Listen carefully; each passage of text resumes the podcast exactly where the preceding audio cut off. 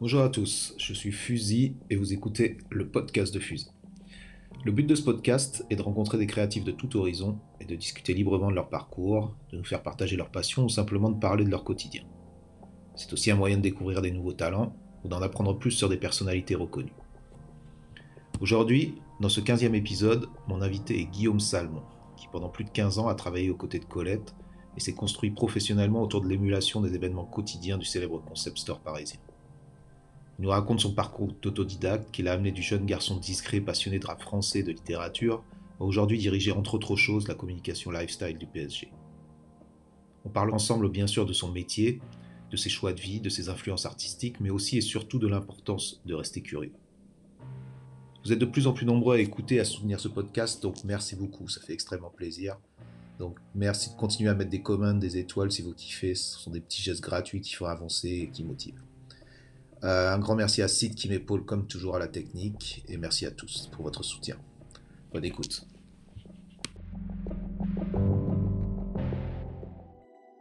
Donc salut, euh, salut Guillaume, d'abord merci d'avoir accepté l'invitation. Comme à chaque fois, je vais te demander de te présenter brièvement, juste pour les gens qui ne te connaissent pas. Oui, alors je m'appelle euh, Guillaume Salmon, j'ai 43 ans, je suis breton parisien, parisien breton. Euh, et on va dire que je suis consultant en communication, relations presse, euh, influence, etc. Ok.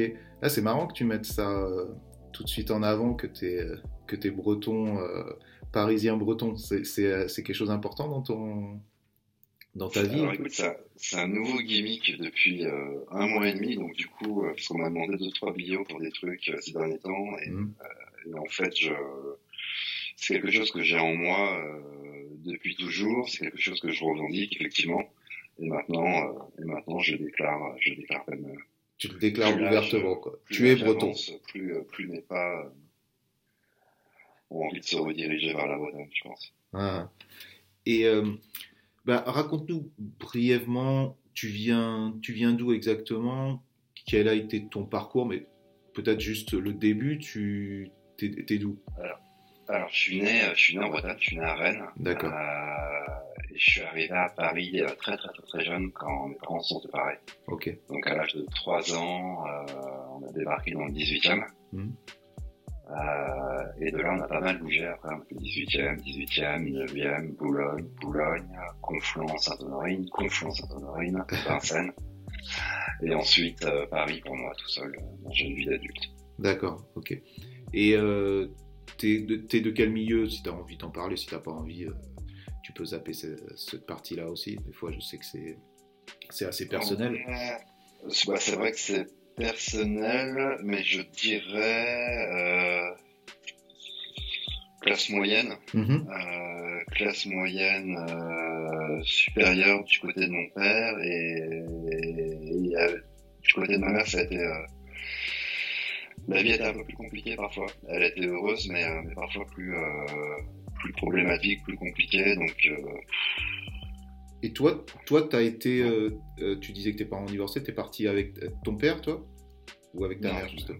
Avec ma mère. Avec ta mère, d'accord, ok. Avec ma mère et ma, petite sœur. D'accord. Mais c'est vrai que. c'est plutôt elle qui nous a pris sur les bras plutôt que moi qui suis parti avec elle. Ouais, bien sûr, j'imagine en plus à 3 ans, quoi. Mais c'est vrai que, en tant moi, pareil, fils de divorcé, je pense qu'on est une génération ou plusieurs générations maintenant qui, où, euh, peut-être on devient une majorité de, fils ou filles de divorcés. C'est vrai que c'est pas la même non plus d'être élevé euh, par un père, même s'il est seul ou remarié, ou par, euh, par sa mère. Tu vois ce que je veux dire, spécialement pour un, pour un garçon ou un homme qui se construit, quand tu es t'es élevé par une femme, c'est différent. Tu vois ce que je veux dire? Est-ce que ça, tu as, ressenti ça ce, Ou peut-être tu l'as analysé plus tard, ce besoin ou ce manque euh, de, de repères euh, euh, ah, paternels? C'est une, très bonne, une très bonne remarque. J'ai analysé plus tard. Mmh beaucoup plus tard même, je dirais. Sur le moment, en fait, moi j'ai été élevé par une femme forte, euh, pleine de caractère qui s'est battue, euh, qui s'est battue pour nous. Euh, ça n'a pas toujours été évident, mais elle n'a jamais lâché les bras. Et j'étais avec elle, ma première petite sœur, plus tard ma deuxième petite sœur, et donc j'ai évolué dans un environnement très féminin. Ouais. très féminin, mais très, euh, ouais, mais très fort, très fort en même temps. Et ça m'a appris, euh, ça m'a appris euh, beaucoup de choses. Euh, et c'est plus tard, bien bien plus tard que qu'un soir, euh, j'ai dit à mon père, mais papa, il y a eu des manques. Hein. Ah bah ouais. Il y a eu des manques, il y a eu des rêves ou des modèles que j'ai pas eu et et euh, et t'aurais dû être là à ce moment-là. Mhm. Et c'est venu, c'est quand je te dis plus tard, c'est- c'était il y a 3-4 ans. Ouais, mais je, je pense que c'est. Tu passes aussi un seuil à un certain âge où justement tu as pris assez de recul pour te dire ok, euh, j'ai fait ça, j'ai ça, mais je sais ce qui m'a manqué et je sais peut-être que certaines choses se seraient fait autrement si j'avais eu ces, ces références-là. Donc j'imagine que c'est un peu. Un peu une suite logique. Est-ce que tu, tu penses que justement le fait que tu es élevé dans ces conditions-là, euh, ça a déterminé un peu certains choix professionnels ou, ou même euh, de ta vie euh, quotidienne Ou est-ce que c'était quand même, t'es passé outre assez rapidement? Euh, je sais pas si ça a déterminé les choix, très sincèrement, parce que il y a quand même un moment, euh, la question de mais qu'est-ce que je vais faire de ma vie, elle était réelle. Euh, et euh, Bah, c'est une, c'est une question qui est. euh, voilà, je comprends que. en fait, j'ai baigné, malgré tout, j'ai baigné dans un environnement assez culturel.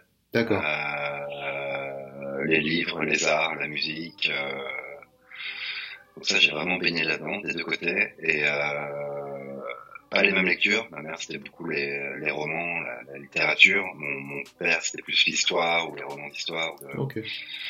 Ou autre. Mais j'ai vraiment baigné là-dedans. Euh, ça a engendré en moi beaucoup de curiosité. Mhm. Euh, euh, et, et ces, ces piliers-là, si tu veux, ont engendré d'autres verticales. Euh, donc beaucoup de curiosité, beaucoup d'intérêt pour les, euh, les, les gens, les gens et les choses. Euh, donc ça, c'est déterminant, effectivement. Et par exemple, Ça, toi, en tant que jeune qui, qui est donc, euh, qui arrive, bon, on parle même pas que tu es né en Bretagne, ça n'a pas trop de, de- d'intérêt quand tu sais qu'à 3 ans, tu étais déjà euh, dans banlieue ou Paris. Euh, c'est quoi, c'est quoi ta vie jusqu'à, jusqu'à être un adolescent ou euh, quels étaient tes centres d'intérêt, vers quoi t'allais? Parce que sachant où tu es allé aujourd'hui, est-ce que, est-ce que tu as bien sûr euh, construit donc ce, ce chemin pour arriver où tu es là aujourd'hui? Quelle était, quelle était ta vie de banlieusard euh, voilà, jusqu'à, jusqu'à, je sais pas, jusqu'à tes 16, 17, 18 ans?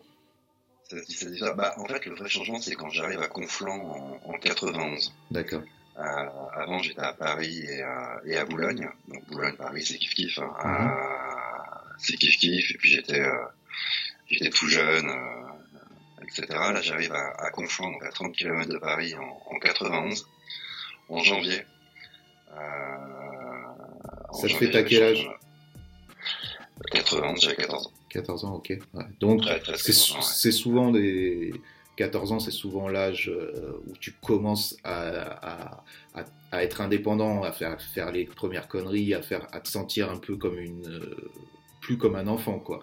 Donc, toi, ça, ça se détermine comment? Donc, t'arrives à, t'arrives à Conflans, donc banlieue. Euh, qu'est-ce qui, Ouais, qu'est-ce qui ouais, se passe alors, je m'appelle- Salmon, donc euh, mon, mon nom est d'origine anglaise, mais il a une connotation euh, juive, tu vois. Et donc j'arrive en pleine guerre du Golfe en 91. Tout de suite, je me fais encercler en me disant, euh, par pas mal de gars qui disent Salmon, t'es juif. Ah, ok. Donc ça a été ma première confrontation euh, sur place, donc, avec un grand sourire, genre, non, pas du tout, ça s'arrête là.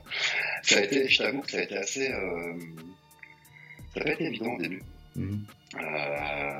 Le décalage des, des codes et autres. Moi, j'étais plutôt un garçon euh, gentil, affable, souriant, solitaire. euh, tu vois, je faisais, euh, je faisais chez personne. Euh, D'accord. j'étais dans mon truc et je vie de famille tranquille. Enfin, j'étais, j'étais, j'étais pas un garçon à, à problème. Mhm. Je l'ai jamais, je suis, je l'ai jamais été euh, fondamentalement. Tu vas pas changer maintenant. Euh, non, je vais pas changer mon nom. Alors, En gros, sur mes bulletins scolaires, il y avait euh, toujours écrit euh, très gentil, mais il peut beaucoup mieux faire. D'accord. C'était ça de, du CP euh, à la terminale. Euh, non, mais c'est vrai que c'était un peu un, gros changement, des codes différents, des, architectures différentes. c'était complètement une autre, vie. Euh, et c'est là-bas clairement que j'ai euh, grandi. 14 ans, j'étais encore petit, j'avais pas encore vraiment grandi en plus. Je, euh, je pense que je devais faire 1m70, tu vois, un truc comme ça. C'est l'année d'après, à 15 ans, où je suis monté à 85. Donc déjà, c'est euh, la donne est un peu différente. Euh, et à Conflans, à Conflans, bah, après je découvre, euh, je découvre, euh, je découvre euh, l'oral, je découvre le graffiti, je découvre euh, toute cette culture, toute cette culture-là, mais tout en kiffant aussi la littérature, le théâtre et, et j'ai toujours eu et j'ai grandi avec ça, tu vois, avoir un pied dans, on va dire dans le classique et, et un pied dans les, les mouvements émergents. D'accord. Euh, et, du coup, ça, ça, me fait une balance euh, que j'aime bien. Ouais, clairement. Ça t'apporte plus. En plus, tu peux, entre guillemets, plus analyser le côté street avec des références qui sont autres, plutôt que justement si tu n'avais pas ces références-là qui font que, que tu peux peut-être aller moins profondément dans, dans, les choses. Quoi. Là, au moins, tu as, as, des critères de comparaison. Il y a des critères de comparaison, ouais. ouais, ouais fait. Et Conflans, donc Conflans, euh, à Conflans, euh, je de ma troisième, après je ma seconde. Ah, pas si bon garçon que ça alors à la fin. non, non, un peu, euh, euh, mais très sympathique, hein, tu vois, à l'école. Mais, euh, mais, un redoublement sympathique, quoi. mais peut mieux faire. Voilà, peut mieux faire, ok. Donc ensuite, ensuite le lycée, seconde, première, terminale. En première, je me réveille un peu, tu vois, et puis je je passe, euh, je passe le bac. Est-ce que, excuse-moi, est-ce que durant cette période-là, donc tu es au lycée et tout, tu te vois quoi? Tu te vois faire quoi justement? Il y a quoi qui t'attire? Est-ce que tu es déjà dans, dans ce truc de dire ok, moi c'est la mode qui me plaît, c'est, euh, je sais pas, ah tu vois ce que je veux dire? voilà. Pas du tout. Moi, je me disais, j'aime la littérature, donc je vais faire des lettres modernes et, euh, et pourquoi pas bosser en agence de pub comme concepteur rédacteur. Ok, ok. C'est le, le, seul truc que je voyais. Ok, vraiment. Euh, euh, ouais, littérature, c'est vraiment un truc qui te. Ça te plaît toujours, ça, ou c'est comment par rapport à ça? Ah non, non, ça me plaît toujours. Je, je dévore les bouquins. Euh, j'adore ça. Bah écoute, là, je vais te faire une parenthèse parce que moi, j'adore aussi lire. C'est vraiment, un... c'est vraiment un truc que je fais quotidiennement. c'est quels sont, j'ai envie de là, voilà, quels sont, quels sont les auteurs, tes auteurs favoris, quel est, quel est ton style de littérature, voilà, parlons un peu de ça. Écoute, euh, écoute, ça dépend. Euh, bon, bon j'adore ce qui est polar ou histoire, ou historique. D'accord. Euh, là, je suis en train de lire une saga, une saga qui est un peu avec un anti-héros total, qui est euh, un personnage qui s'appelle Sadorsky.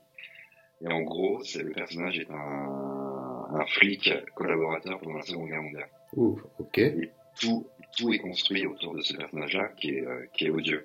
D'accord. Euh, mais là, c'est le, je suis en train de lire le quatrième volume. Donc, il y a vraiment toute une histoire et qui parle de tout un pan de l'histoire de France pendant l'occupation, pendant la période de la collaboration, via le prisme d'un collaborateur. Mm-hmm. Collaborateur qui est également fonctionnaire de l'État. Ok. Ce qui, qui, répond à des, qui répond à des directives, si tu veux, euh, de l'État de l'état du marché Pétain de l'époque. Mm-hmm. Et, ça, ça c'est passionnant. Je prends un pied, euh, un pied, euh, un pied total. Euh, mais en littérature plus. Comment ça s'appelle? Comment ça s'appelle ce, ce livre-là? Alors, il s'appelle le personnage s'appelle Sadorsky, S A D O R S K Y. C'est inspiré d'un flic de l'époque qui s'appelait Sadowski. Ok. Je pense que pour des raisons de droit, il a changé, il a changé une lettre. Euh, et l'auteur de ce livre, c'est qui? Romain Slocombe. Ok. Ok, cool. Donc ça, je prends un pied, un pied, euh, un pied total, mm-hmm. mais euh, je me suis pris les pieds euh, avec Louis-Ferdinand Céline, avec Pénac, avec euh, Paul Auster à l'époque, avec du Corneille, avec du Racine que j'ai joué aussi, parce que vraiment je faisais du théâtre quand j'étais ado, avec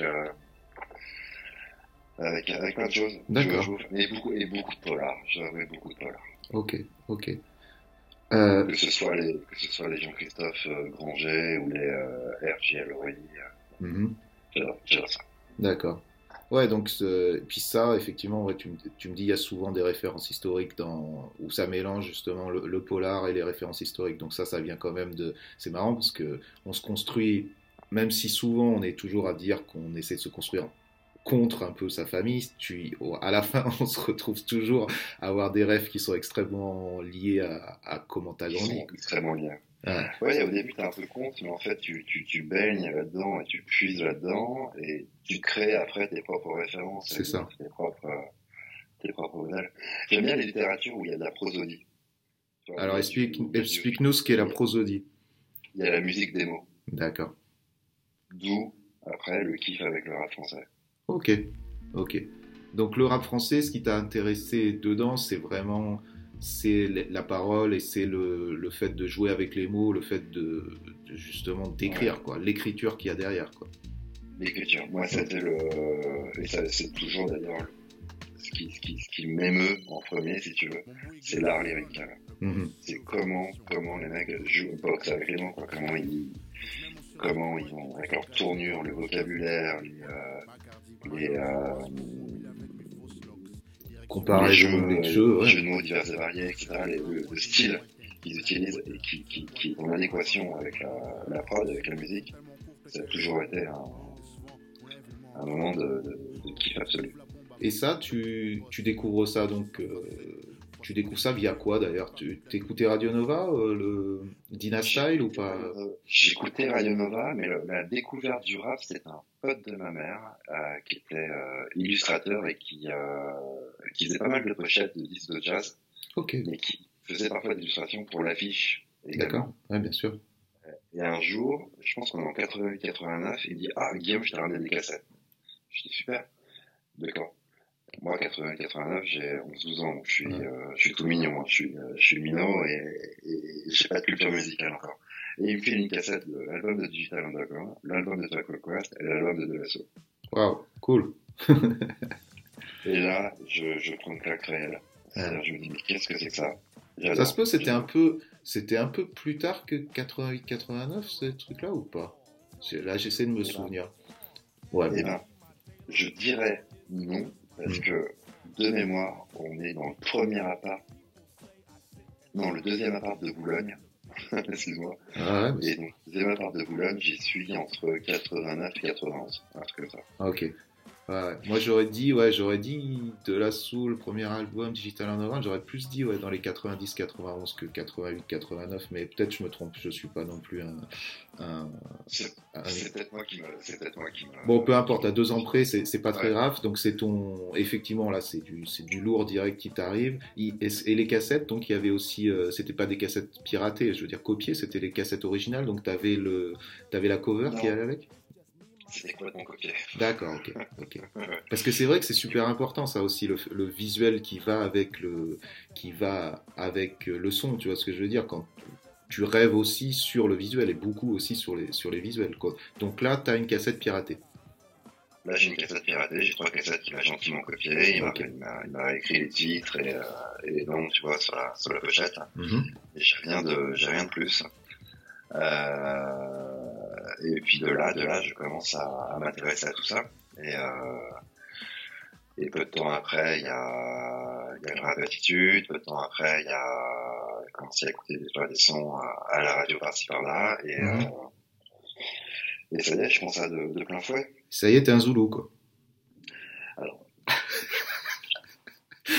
je te pousse dans tes retranchements, là. C'est bon de te.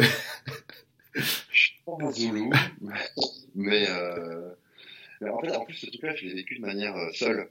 D'accord. Euh, euh, mes potes, mes copains s'en foutaient, tu vois, c'était pas leur truc. ma famille non plus, tu vois. Et, et en fait, c'est ce plaisir d'écouter d'écouter du rap, de checker les magazines de graph, tu vois, ou autre, quand c'est commencé à sortir un peu plus tard, ça a toujours été très solitaire. D'accord. En tout cas, fin prime collège, tu vois, c'est solitaire. Et c'est. Et, mon premier achat, je m'en rappelle, je suis comme un grand, tout seul. J'ai l'autorisation de prendre le métro à 12 ans pour aller chez Virgin tout seul. Virgin, c'était l'endroit. Hein. C'est celui quoi Celui des champs ou lequel? Celui, celui des champs. Mm-hmm. Donc, euh, j'ai 12-13 ans, je pense.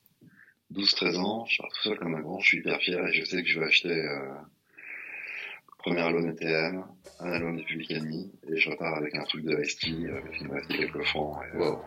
Ça va, une bonne sélection, quoi. Ouais, ouais, petite sélection. Et puis là, donc, entre le premier album ETM et puis Rap Attitude, euh,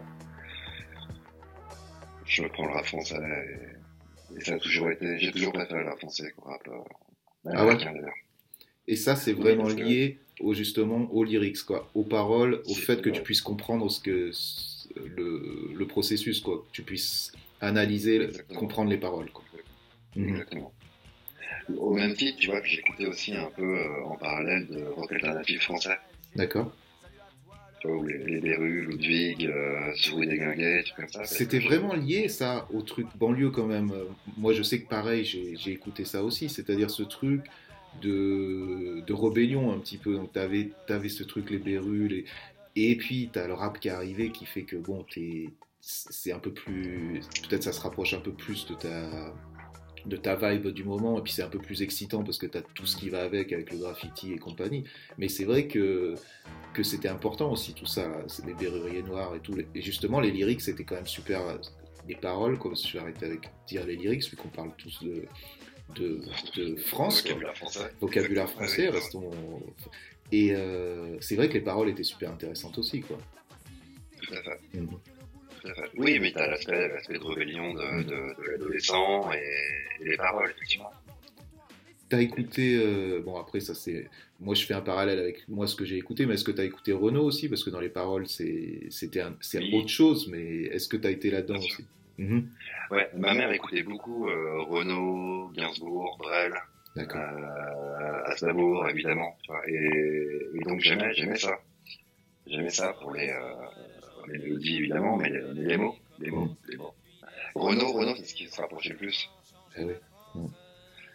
Ouais, Renault, il y, a, quand même, euh, il y a quand même du lourd pour une génération. Et c'est marrant parce que j'ai l'impression qu'elle parlait, euh, elle parlait autant à la génération peut-être euh, de nos parents, certains parents. Hein. moi, je sais que les miens écoutaient ça à un moment et qu'en même temps que moi, quelque part, quoi, un petit peu plus tard, ou quoi, tu vois, il y a une sorte de, de, de, pont entre ces deux trucs, quoi. C'était assez marrant. Quoi. Ouais, c'est assez rigolo.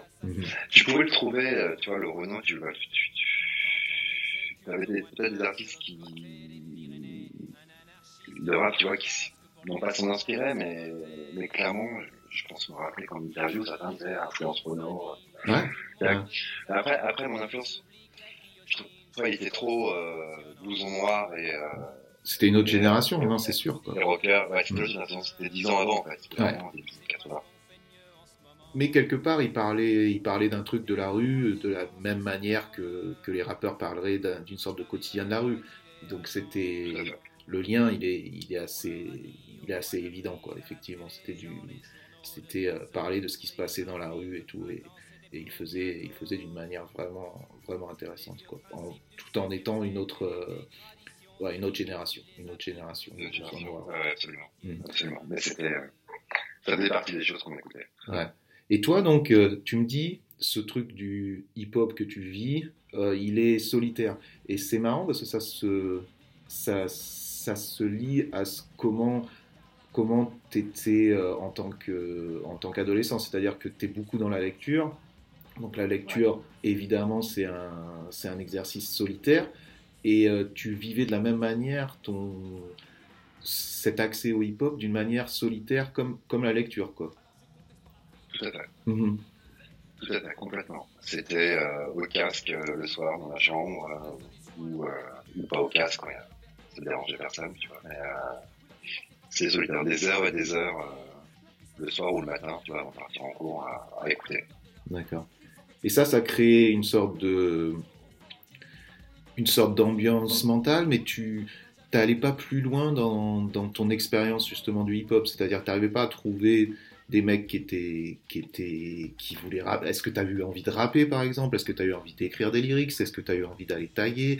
Tu vois, est-ce que tu as eu envie d'aller danser? Ou, ça s'arrêtait là? C'était ton petit monde euh, perso que tu cachais ou c'était comment que tu vivais ça? Euh, c'est vrai que je suis pas, euh, je cherchais pas des, des congénères, j'ai pas cherché mhm. des camarades de jeu, ou si j'en repérais, je me disais que j'avais pas forcément envie de traîner avec ces gars-là. Euh, euh, je sais pas, c'était assez. Euh, alors oui, évidemment, j'ai tenté d'écrire des lyrics, et oui, évidemment, j'ai tenté de, de rater, mais j'ai très, très vite compris. On y est, on y est. Ça a été dur, mais je t'y ai amené quand même. C'est bon.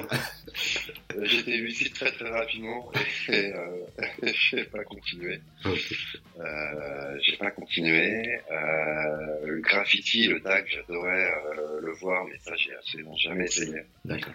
Euh, mais j'étais une quiche en dessin, tu vois, même, même à l'école ou, autre, donc je, me suis dit non, il faut savoir dessiner, il faut avoir un talent mm-hmm. créatif, il faut savoir manier un, un postcard, un crayon, une bombe. Et moi, je sais pas faire la ligne droite, donc ça sert à rien. Euh, la danse, euh, je suis souple comme un poteau de fer depuis que j'ai, euh, depuis que je suis né, donc c'était, pas possible. D'accord. Donc non, jamais, jamais créatif, tu vois, dans ces, dans ces disciplines-là, mais mais toujours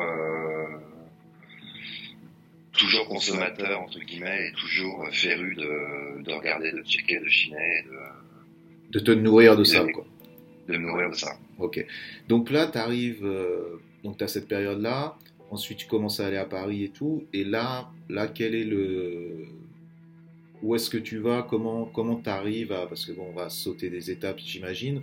Le gros truc qui fait que après, euh, professionnellement, tu commences à, à être dans la mode, par exemple, euh, c'est donc tes premiers pas chez, chez Colette. Comment, comment ça, ça se passe? Est-ce que c'est ça d'ailleurs ou est-ce qu'il y a quelque chose avant ça? Non, c'est complètement ça. Euh, on est en 2002. D'accord. Et en 2002, je. tu t'es, tu t'es moqué de moi avec un redoublement en collège. Ah je serais mal placé pour, pour me moquer de toi sur des redoublements, je peux, te le dire. J'ai, d'autres, j'ai d'autres redoublements à venir à la fac. euh, donc, je suis en fac de lettres modernes à, à la Sorbonne. Euh, qui peut t'amener à quoi comme, euh, comme job d'ailleurs, euh, fac de lettres modernes? C'est pour dans ta tête, tu te dis je vais je vais faire quoi avec ça? Dans ma tête, je me dis je vais faire concepteur rédacteur. Ok, ok. Tu vois, dans ma tête, mais c'est le choix par défaut. Mhm. Genre bon, je vais faire ça. C'est le moins pire quoi. C'est le moins pire parce que je veux pas être prof. Ouais. Je veux pas avoir 30 mecs comme mes potes devant moi. Mhm. Euh, donc en 2002, euh, en 2002, en 2002, je suis toujours en fac de lettres. Je sais plus si je suis en deuxième première année ou en première deuxième année. Euh, mais à côté, je, je fais un stage à mi-temps dans une agence de pub, justement, comme stagiaire, concepteur, rédacteur. Mhm. et je venais de prendre un job de, comme barman dans un café Saint-Michel où j'allais quand j'allais pas à la fac. D'accord. Et le mec m'avait dit, ah ouais, c'est sympa, la vie en Donc, euh, je bossais là. Mm euh, et un jour, j'ai un copain qui m'appelle et qui me dit, ah, Guillaume, euh, il avait un accent italien, mais je serais incapable de le refaire et je vais pas lui, euh, pas on va, on va pas se mettre en, on va pas se mettre en porte-à-faux à commencer à faire des accents et tout. Exactement, à faire des accents. Il me dit, tu connais le magasin Colette? Je dis oui, j'ai entendu parler, mais je connais pas, non, je suis jamais allé. Et je pensais que je lui dis ouais, c'est tout de branché, là, m'intéresse pas. Et, euh, et il me dit maintenant, il t'organise une soirée à l'Opéra Garnier avec Saint-Laurent. Je dis ok. Et alors? Il me dit bah c'est payé tant. Et en fait, ça représentait, à, ça correspondait cette somme à plus d'un mois à mi-temps dans le café Saint-Michel. Et, wow, euh, et je dis euh, ah ok d'accord, direct. J'y vais pour postuler. Euh, j'y vais pour postuler et là c'était euh, plus ou moins le manager de, l'époque qui m'a qui m'accueille, il me recrute. C'était pour faire quoi? Pour faire euh, barman C'était pour, faire, pour faire barman. Euh, D'accord. à la soirée à l'opéra. Ok. Et là, je découvre un univers que je ne connaissais absolument pas, un univers tout beau, euh, tout champagne, où les filles étaient très très très jolies, bien habillées. Je me prends une claque en fait. Mhm. Je me prends vraiment une claque d'un monde totalement brillant. Totalement inconnu jusqu'alors, totalement brillant. Et euh, je kiffe. Bon, je bosse, je bosse évidemment comme normal toute la soirée et, je profite pas du tout de, de la soirée et de l'opéra. Je bosse et quand je vais chercher mes, mon chèque quelques jours après chez Colette, je demande à ce au manager qui s'appelle Jean-Michel Bossier.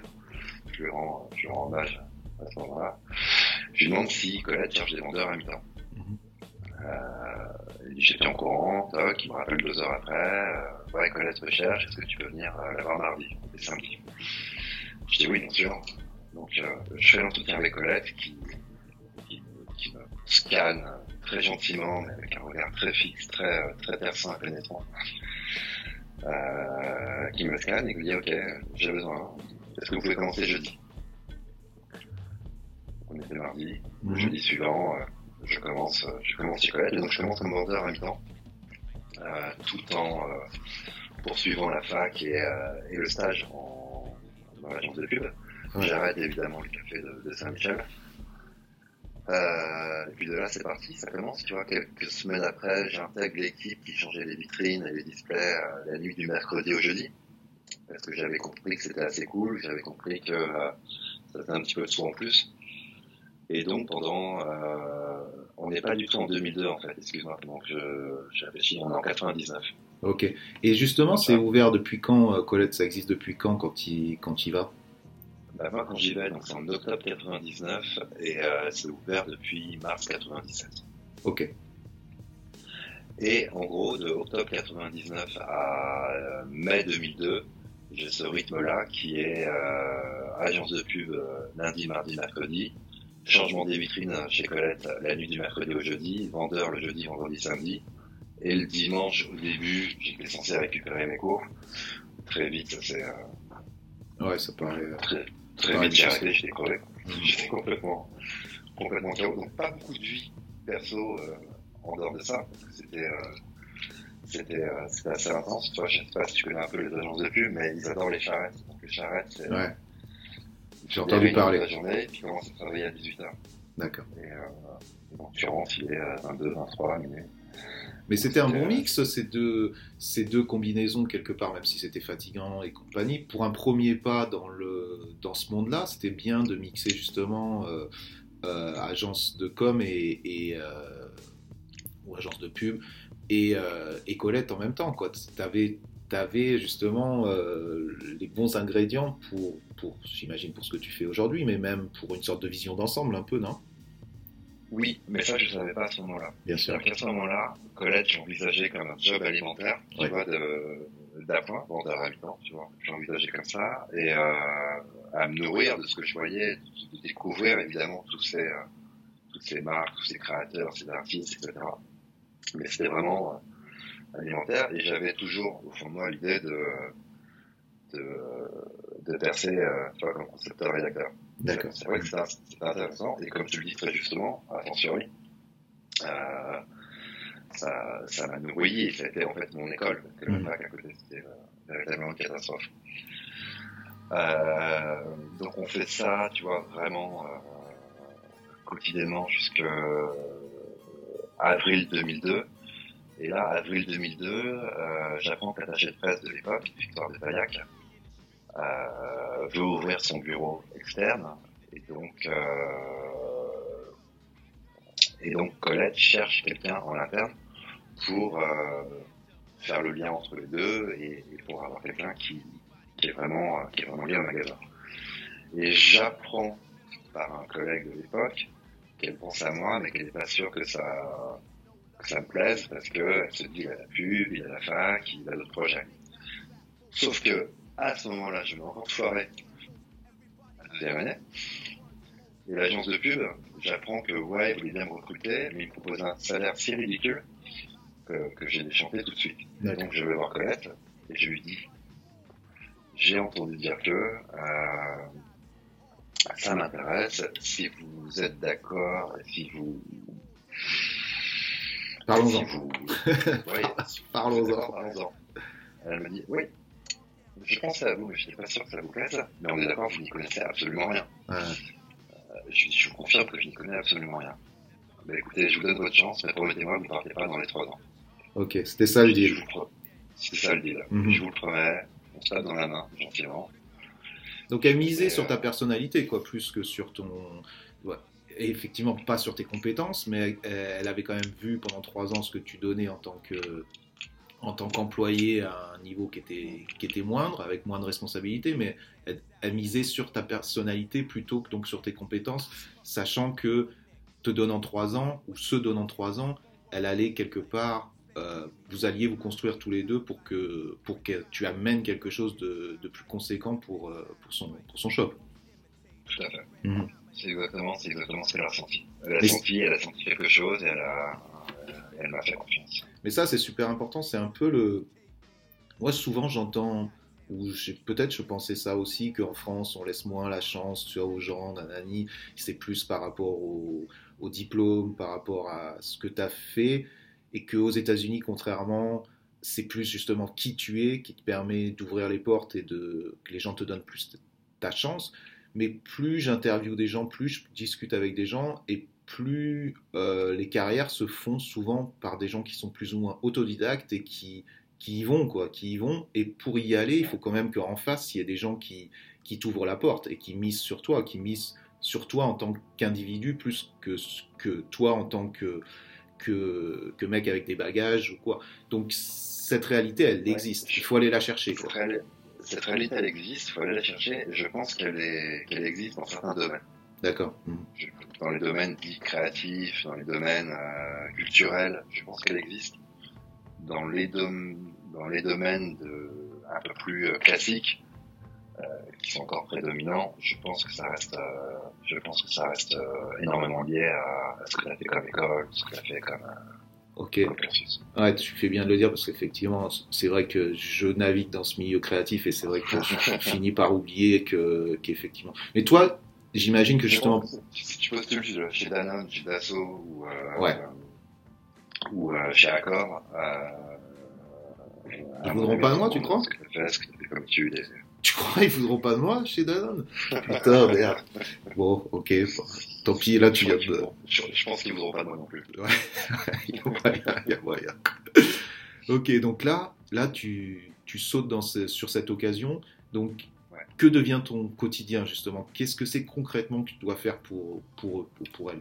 Ben, Concrètement, je deviens attaché presse et, euh, et, concrètement, je dois faire en sorte que l'on parle le plus possible de Colette dans euh, la presse française ou internationale, soit par euh, les produits, les artistes euh, ou les événements, mhm. soit sur le magasin en tant que tel. Ok. Et ça, toi, tu arrives normalement, un attaché de presse, j'imagine, hein, c'est quelqu'un qui a énormément de contacts parce que tout, tout est lié justement au nombre de personnes que tu peux contacter. Parce que bon, pour les gens qui ne sont peut-être pas au courant, pour... on peut pas juste envoyer un mail ou téléphoner à quelqu'un comme ça et juste dire bon ben voilà, tu parles de, tu parles de moi. Ça se construit. Euh, il y a du relationnel qui se met en place, il y a de la confiance qui se met en place, et en plus on est à une époque où Internet n'est pas big, quoi. C'est vraiment le un peu le, ah le début, quoi. Ouais. ouais, c'est le début. Donc quoi, comment Toi. Toi, t'as un... vraiment dans les toutes premières années. Mhm. Et toi, t'as euh, quoi alors T'arrives avec rien, quoi Rien. Mm J'avais zéro contact, mais mais euh, ne nous cachons pas la vérité. Colette était assez euh, déjà à l'époque était assez euh, un réseau, un réseau énorme. Était déjà était déjà connu, si mhm. tu veux, et c'était un nouveau type de magasin aussi à Paris, donc il y avait énormément d'appels entrants. Donc je me suis fait mon réseau de par les appels entrants. D'accord. ok. Quand tu dis appel entrant, c'est-à-dire ce sont des gens qui sont déjà intéressés par, qui viennent d'eux-mêmes. Quand, tu as des journalistes ou des stylistes qui sont déjà intéressés par la sélection et qui appellent en disant bonjour, est-ce que je peux passer, je voudrais regarder ceci, cela, ah bonjour, j'ai vu ceci, cela, est-ce que vous pourriez m'envoyer euh, un visuel ou un produit pour une photographie, etc. Donc juste avec ça déjà, euh, voilà, c'est ta matière première pour, euh, pour derrière construire quoi. Tout à fait. Mmh. Tout à fait. Mais je me prends, voilà, les appels entrants pas une violence, mais une force euh, ça n'arrêtait pas en fait. Ouais. Ah, et je dis appel parce qu'à l'époque, les, les, les, gens utilisaient très peu les emails. C'était une autre génération, si tu veux, de journalistes ou de stylistes qui euh, ça téléphonait. D'accord. Et justement, est-ce que ça c'est important parce que justement, est-ce que du fait que tu parles avec ces gens à la place d'email, on sait très bien la différence qu'il y a entre justement avoir une conversation par téléphone ou réel ou avoir un email où tu te sens quand même protégé par, euh, ben voilà, t'es pas en face de la personne, tu peux pas lui dire ce que tu veux. Euh, est-ce que justement ça, ça t'a aidé à construire tous ces contacts-là Ou tu oui, ça vraiment hmm Oui, absolument. Hmm. Absolument. Le contact téléphonique, il était euh, primordial parce que tu mets, tu mets de l'humain, tu mets de l'émotion, tu mets des intentions par la voix, par les intonations, par le vocabulaire que tu utilises. C'était fondamental. Ça et les rendez-vous. C'est ça. Hein. Mhm. Parce qu'il y avait aussi beaucoup, beaucoup du coup, de, de rendez-vous. D'accord.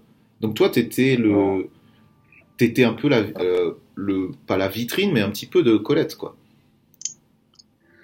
Alors, tout, à fait, d'autant plus que, d'autant plus qu'elle n'apparaissait pas dans les médias, qu'elle refusait les interviews, donc euh, j'étais aussi quelque part le, le porte-parole.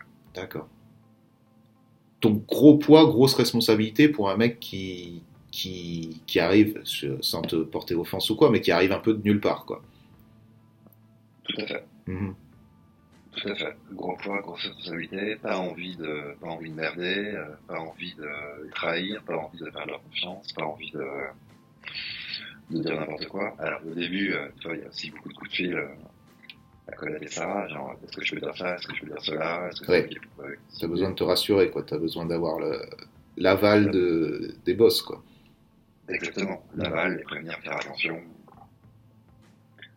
Quand tu as Mais ce qui était, ce qui était, ce qui était assez génial, hein, parce que le credo, c'était il n'y a pas de questions stupides. Donc, euh, dès que, dès qu'il y avait une, une question, une interrogation, un doute sur quelque chose, vous pouvez les appeler tout à fait librement. Ok. Ça, c'est important aussi. Euh, des fois, tu vois, je, moi, je me nourris aussi de ce que tu es en train de me dire. Tu vois, quand, quand j'ai une discussion avec des gens, j'essaie, j'essaie aussi d'apprendre euh, d'apprendre euh, voilà des choses parce que je, je, ne suis pas je suis pas de ce métier-là et c'est vrai que c'est intéressant de d'apprendre euh, d'apprendre de tout le monde. Et euh, ce truc de dire il n'y a pas de questions bêtes c'est un peu c'est un peu une sorte de c'est important de l'avoir cet état d'esprit parce que effectivement prétendre que tu connais les réponses ça t'amène nulle part tu vois tu, ça t'amène vraiment nulle part. Et si tu as l'air un peu idiot à poser une question à la fin ça te rend quand même plus intelligent. Donc tu es plus gagnant dans d'en poser des questions. J'ai appris ça aussi par, euh, ça paraît peut-être cliché, mais je, trouve que c'est important quand même quoi, dans, pour évoluer. C'est hyper important. Mhm. Je suis tout à fait d'accord avec toi. Donc du coup, c'est euh, un credo que j'ai appliqué aussi euh, depuis avec mes autres, mes interlocuteurs. Tu as une question, tu la poses. En fait, il y a tellement de choses qui à toi te paraissent évidentes, mais l'autre personne avec laquelle tu travailles ou collabores, ça lui paraît pas forcément évident. On a tous des manières différentes de penser, de réfléchir, de... ou des connaissances, tu vois, qui sont, qui sont diverses. Et, euh, ce qui te paraît évident, euh, il y, a 90% de chances que ce ne n'est pas pour l'autre. Donc, euh, donc, le dialogue, toujours, euh, toujours, toujours au, cœur de, au cœur de ça, quoi, savoir dialoguer. Et toi, tu arrivé justement à dialoguer facilement avec, avec, avec Colette? Oui, mm. bien sûr. Avec et avec Sarah. Et avec Sarah. Sarah, Sarah, est devenue mon interlocutrice euh, privilégiée, comme on dit dans, les grandes boîtes, mm-hmm. euh, parce que Sarah était la DA et, l'acheteuse. Et donc moi, clairement, je, je, travaillais main dans la main avec elle. D'accord. Et toi, donc, ton rôle se limitait, avec des gros guillemets, à, à, à ce côté euh, donc attaché de presse, trouver euh, trouver donc euh, de la presse, euh, communiquer. Est-ce que c'était, est-ce que ça s'arrêtait là ou est-ce que tu étais aussi en charge de faire des événements Est-ce que ça Non, au début ça s'arrêtait là. Mhm. ça, on est au mois de mai et en août il y a Nadège Winter Mezou à l'époque que tu connais peut-être, mhm. qui est arrivée fin août et qui elle a pris le titre de directrice de la communication et donc qui s'occupait plus précisément des, euh, des événements. D'accord. Pas, pas, que les événements, de plein d'autres choses. Euh, mais gérer les événements, c'était, euh, c'était surtout elle. Et on a travaillé main dans la main pendant 5 ans, je crois. D'accord. Et ça, c'est quand même, c'est quand même, euh, pour beaucoup, c'est probablement un, un, job de rêve de pouvoir être, de côtoyer justement tout ce qui est cool à un moment précis, de pouvoir faire en sorte que, que des choses se mettent en place, c'est une grosse émulation, non? C'est une grosse émulation, c'est euh, extrêmement enrichissant. C'est le. Euh, toi, tout à l'heure, je te disais, en fait, c'était absolument génial et ça a resté jusqu'au bout, tu vois, de, de pouvoir voir tous ces créateurs dans tous les domaines différents de tout ce qui était intéressant à une époque donnée. Mm-hmm. euh, saison après saison, semaine après semaine. Je sais pas si, si tu sais, mais on changeait les vitrines toutes les semaines. Ouais, on changeait les displays toutes les semaines. On avait des expos tous les mois. Euh, il y avait des événements plusieurs fois par mois, voire par semaine euh, parfois. Et donc c'était une espèce de, de dynamique euh, créative, de un roulement euh, perpétuel et permanent de, euh, de nouveautés en fait. C'est une sorte de boulimie limite de justement. Est-ce que c'était pas euh, c'était pas trop justement ce, ce rythme là ou, non? Non, c'était génial. C'était génial. Hein. Génial. Après, après, c'est vrai que tu, tu, tu, tu, prenais les semaines après les autres. Ouais. Tu vois, que tu, ok, ça s'est fait, demain c'est quoi Ça s'est mhm. fait, demain c'est quoi Ça s'est fait, demain il y a quoi C'était vraiment. Ça veut dire t'as pas un, t'as pas de recul sur ce que tu as fait parce que ça va trop vite, tu es, au jour le jour, ou à la semaine à semaine, mais en gros, ça, revient au même. Et ensuite, t'as pas non plus de, vision sur le futur. C'est-à-dire que ton futur, c'était la semaine d'après, qu'est-ce qu'on va organiser, qu'est-ce qu'on comment ça va se comment on va faire du buzz comment est-ce qu'il y avait est-ce que c'était comme ça? Tu étais vraiment la tête dans le guidon c'était complètement comme ça parce que le, que ce soit Colette et, Sarah, elles fonctionnaient euh, au coup de cœur, à l'émotion, à l'instinct et à l'instant. Donc, on ne savait pas ce qu'il allait avoir dans six mois. Mhm. On savait un peu sur la mode, parce que la mode répond à une logique de collection. Donc, euh, quand elle faisait les achats, on savait qu'à la saison suivante, il allait y avoir ceci, cela, cela. Mais pour tout le reste, pour les drop capsules, pour euh, tout autre type de produits, c'était entre, entre 15 jours et 3 mois grand maximum. Ouais, c'est ça, parce que le truc aussi pour être Colette ou pour être euh, pour rester au top, il faut il faut être rapide, il faut il faut réagir au quart de tour, il faut être là. Donc si tu te loupes euh, d'une semaine ou d'un mois, tu es déjà has-been, ça ça y est, tu as loupé ton tour. Donc il faut effectivement comme tu disais euh, fonctionner un au flair, au, au, réseau mais aussi sentir et, et, surtout prendre des risques. Ouais, ouais. Exactement. Ça, c'était leur grande force. Hein. C'est ça, la, prise de risque. Mm. Bah, c'était deux, c'était, c'est toujours d'ailleurs deux femmes libres et farouchement indépendantes, mm. qui affectionnaient par-dessus tout le reste leur liberté. Et une fois que tu as ça, bah, tu prends les risques. Ouais. Ouais, Évidemment, tu additionnes cela avec un flair, avec un instinct, un savoir-faire et un savoir-vendre. C'est, euh, ça va de soi. Mais liberté, indépendance, prise de risque, c'était vraiment exceptionnel de pouvoir euh, vivre ça. Ouais. Et puis, pour ceux qui ne sauraient pas, c'était quand même un mix entre. On n'est pas en train de parler ici que de, que de mode. C'était donc euh, un mix entre quoi? Entre la mode, entre l'art, entre. Mais quand on dit l'art, c'était aussi les livres, c'est aussi l'illustration, c'est aussi tout ce qui est créatif.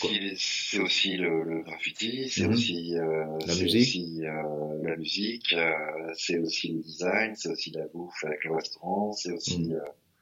les gadgets, c'est aussi les petits conneries c'est aussi le les baskets. Oui, les baskets, bien sûr. C'est tout, en fait, c'est quasiment tout. Et ça, où est-ce que où est-ce qu'elle prenait euh, cette inspiration? D'où c'est venu un peu ce, truc? Parce que c'est vrai que là, au début, tu dis, euh, ça a quand même commencé en 97, toi, tu rentres en 99. Internet, c'est balbutiement, parce qu'aujourd'hui, c'est easy de savoir ce qui est cool, d'être rapide, de, tu vois ce que je veux dire, de s'inspirer énormément euh, via Internet. Comment en 99 tu t'inspires? Comment tu fais? C'est les voyages? C'est quoi exactement? Bah, Colette, euh, Sarah, dans leur euh, sélection, c'est les voyages et c'est euh, les magazines. Ah, les magazines, bien sûr. Ok, un, super importance des, des magazines. Et c'est vrai que... Des magazines. Ouais. Des magazines internationaux, magazines français aussi évidemment, mhm. mais savoir ce qui se passe, ce qui se fait au Japon, aux États-Unis, en Angleterre, en Allemagne, en Italie, c'est les magazines. C'est, j'adore parler, j'adore parler de ça parce que parce que c'est vrai que ce truc de magazine, tu vois, là, tu me le redis et je me reprends une claque. Je me dis, mais merde, c'est vrai, il y avait les magazines qui, qui avaient ce rôle-là, quoi, qui est aujourd'hui, qui, qui n'existe plus. Les magazines sont plus, ça existe un petit peu, mais les magazines ont une, ont une démarche différente maintenant, vu que. Tout à fait. Euh, C'était, les magazines te permettaient de t'informer. Mhm. Si tu ne pouvais pas voyager, euh, les magazines te permettaient de t'informer, de découvrir euh, ce qui se faisait ailleurs. Mhm. Ou, ou, dans ton propre pays, hein, évidemment aussi. Y avait un vrai vivier d'informations. Donc magazine de mode, mais magazine de design, euh, donc tous les éléments dont on a parlé juste avant. Quoi. Musique, art, graphisme, euh, tout. Ouais, ouais. Tout, tout. Euh, Colette Sarah, il faut savoir, elle, euh, je pense que si elle dormait 4 heures par nuit, c'était le bout du, le bout du bras. D'accord. Donc, euh... je, je, je, soupçonne même que c'était plus entre 2 heures et 3 heures que, que 4 heures.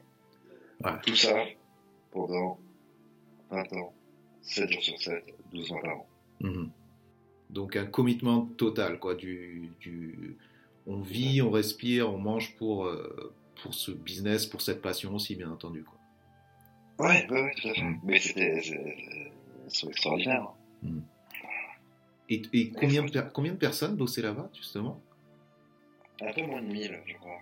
1000 Ok, ouais. ouais. C'est Ok. Sur, euh, sur je crois, j'ai un petit doute. Mmh. Euh, en 97, je pense qu'il y avait une cinquantaine de salariés et, euh, et je pense que pendant de nombreuses années, il y avait entre 100 et 130 salariés. D'accord, ok. okay. Et euh... tout, ouais, en tout, un petit peu moins de 1100, D'accord. Et toi, donc comment tu évolues dans ce, dans ce milieu-là qui, on l'a compris, et extraordinaire, quoi. Tu te retrouves vraiment à, à kiffer, à kiffer euh, ce que tu fais, tu vois. C'est pas lourd, mais euh, tu kiffes.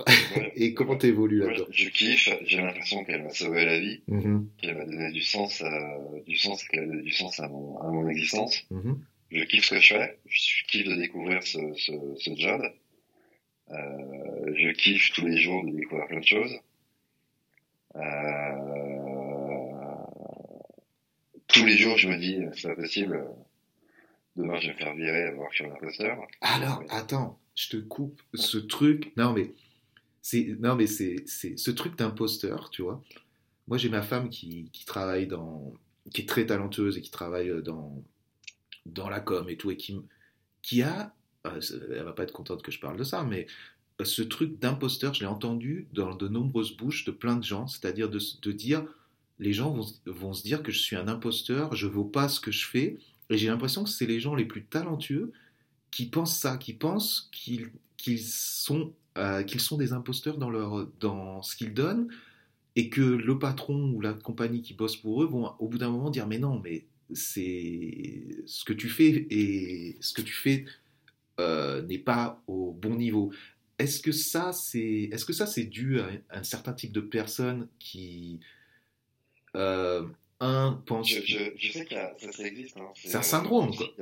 Ouais, ouais, c'est un syndrome, exactement. Il y a le syndrome de l'imposteur. Ouais. Euh, je peux pas aller plus loin que ça dans les explications aussi parce que je je n'ai pas poussé jusqu'au bout. Euh, je sais pas, je sais pas. Tu te dis mais c'est pas possible. Je suis. C'est trop beau pour moi quoi. Ouais, je suis payé pour kiffer, je suis payé pour apprendre, je suis payé pour découvrir. Euh, Peut-être une peur de, une peur de l'avenir en fait, une peur de l'avenir de se dire non mais oui c'est trop beau pour moi, je vaux pas ça peut, peut-être. Mais j'ai l'impression aussi c'est une sorte de souvent pour des gens qui ont une quête de de d'absolu. Une, une, exigence. Exactement, euh, exactement. Une exigence c'est une, euh, une espèce de forme de, de, remise en question, tu sais, en permanence. C'est ça. Tu te remets en question, tu, tu dis euh, est-ce que est-ce que est-ce que ça Qu'est-ce qu'il faut pour euh... pour aller plus haut, pour, pour step aller, up pour tout le temps Qu'est-ce qu'il faut pour aller Qu'est-ce qu'il faut pour euh, convenir, pour être encore meilleur, pour être encore plus fort pour, euh... C'est ça. Ouais. Et, et, cette exigence, elle, elle s'arrête jamais, quoi. Elle est, elle est, sans fin parce que tu as toujours justement un niveau au-dessus de, de ce que tu es. Et, et à partir du moment où tu es à un certain niveau, tu dis non, je suis un imposteur, il faudrait que je sois au niveau d'au-dessus pour pouvoir euh, justement euh, apporter 100% de ce que je suis vraiment et de ce que je pourrais apporter à cette, euh, à cette compagnie, à ce, à ce projet ou quoi que ce soit. Donc c'est vraiment une sorte d'insatisfaction euh, permanente, quoi. Toi, tu sentais un peu ça ou c'était plus, c'était plus justement le fait que, que tu te dis, bon, je vis un rêve, ça va s'arrêter du jour au lendemain, c'est pas possible, c'est trop beau. C'était entre les deux. Ouais. C'était un peu les deux. tu te mm. posais des questions, c'était une espèce de balance entre les deux, gauche, droite, droite, gauche, gauche, droite, droite. Ouais. Je, euh, parce que si tu, moi je relativisais beaucoup, je relativisais, relativisais beaucoup euh, dans le quotidien, tu vois le, donc je me en question beaucoup en disant attention, c'est très cool, mais la vie c'est pas ça, attention, c'est très cool, voici ça qui existe dans le j'étais toujours en train de dire, ok, c'est vachement bien.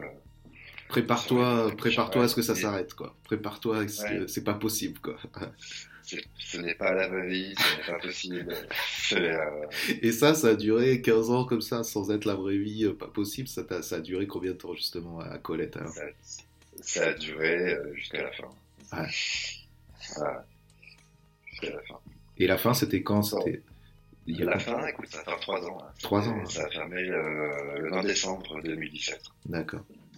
Et, et, donc, si tu peux faire un bilan bon, tu vois, on va pas. Mais faire un bilan de toutes ces années que tu as passées là-bas, tu es passé donc d'attaché de, presse à, Comment ça a évolué ton job et comment, à quel moment, quand ça s'est terminé, t'en étais où, quoi? J'étais toujours en charge des relations presse, relations publiques, je prenais aussi un peu la com. C'était, euh, c'était, ça s'arrêtait là, si tu veux, parce que parce qu'au-dessus c'était euh, Sarah, DA et acheteuse et, euh, et Colette. D'accord. Donc, euh, donc moi, c'était vraiment tout ce qui était euh, RP comme. Ok. Avec, euh, avec du contenu à utiliser derrière qui, qui a grossi exponentiellement pendant avec du contenu, Avec du contenu qui a grossi, évidemment, évidemment sans que ce soit quotidien, mais beaucoup de gens aussi qui contactaient au direct pour proposer des produits ou des expos. Et donc, mhm je transmettais à Sarah ou j'en parlais avec Sarah, mais euh, mais euh, c'était difficile, difficile de définir exactement parce que je comme RP en parole, c'est très bien. Ouais. Voilà, ça, pas autre chose, c'est déjà suffisant. Et ça, tu vois, il y a un truc qui m'intéresse. Tu deviens, tu deviens dans cette boîte un mec important euh, dans cette importance-là, euh, comment euh, le relationnel avec les gens qui sont demandeurs, justement, tu vois, demandeurs de, bah, demandeurs, hein, on va être clair, comment ces gens-là, comment tu ressens justement peut-être une certaine, comment dire ça avec des mots qui seraient pas, seraient pas trop, trop offensants, euh, une certaine fausseté dans. Tu vois ce que je veux dire? Est-ce qu'il y a des gens qui essaient de. ouais, je m'enlise, mais tu m'as capté, quoi. oui, oui j'ai compris, j'ai compris. Euh... Écoute, euh, en toute sincérité, oui, évidemment, hein, c'est le. c'est le jeu. Ça, ça existait, c'est le jeu. Mais justement, c'est le jeu. Mhm. C'est le théâtre. Ouais. C'est le théâtre, tout ça. Donc moi, j'avais, de par mon éducation, Genre, il faut être gentil, il faut être à l'écoute, il faut être euh, poli.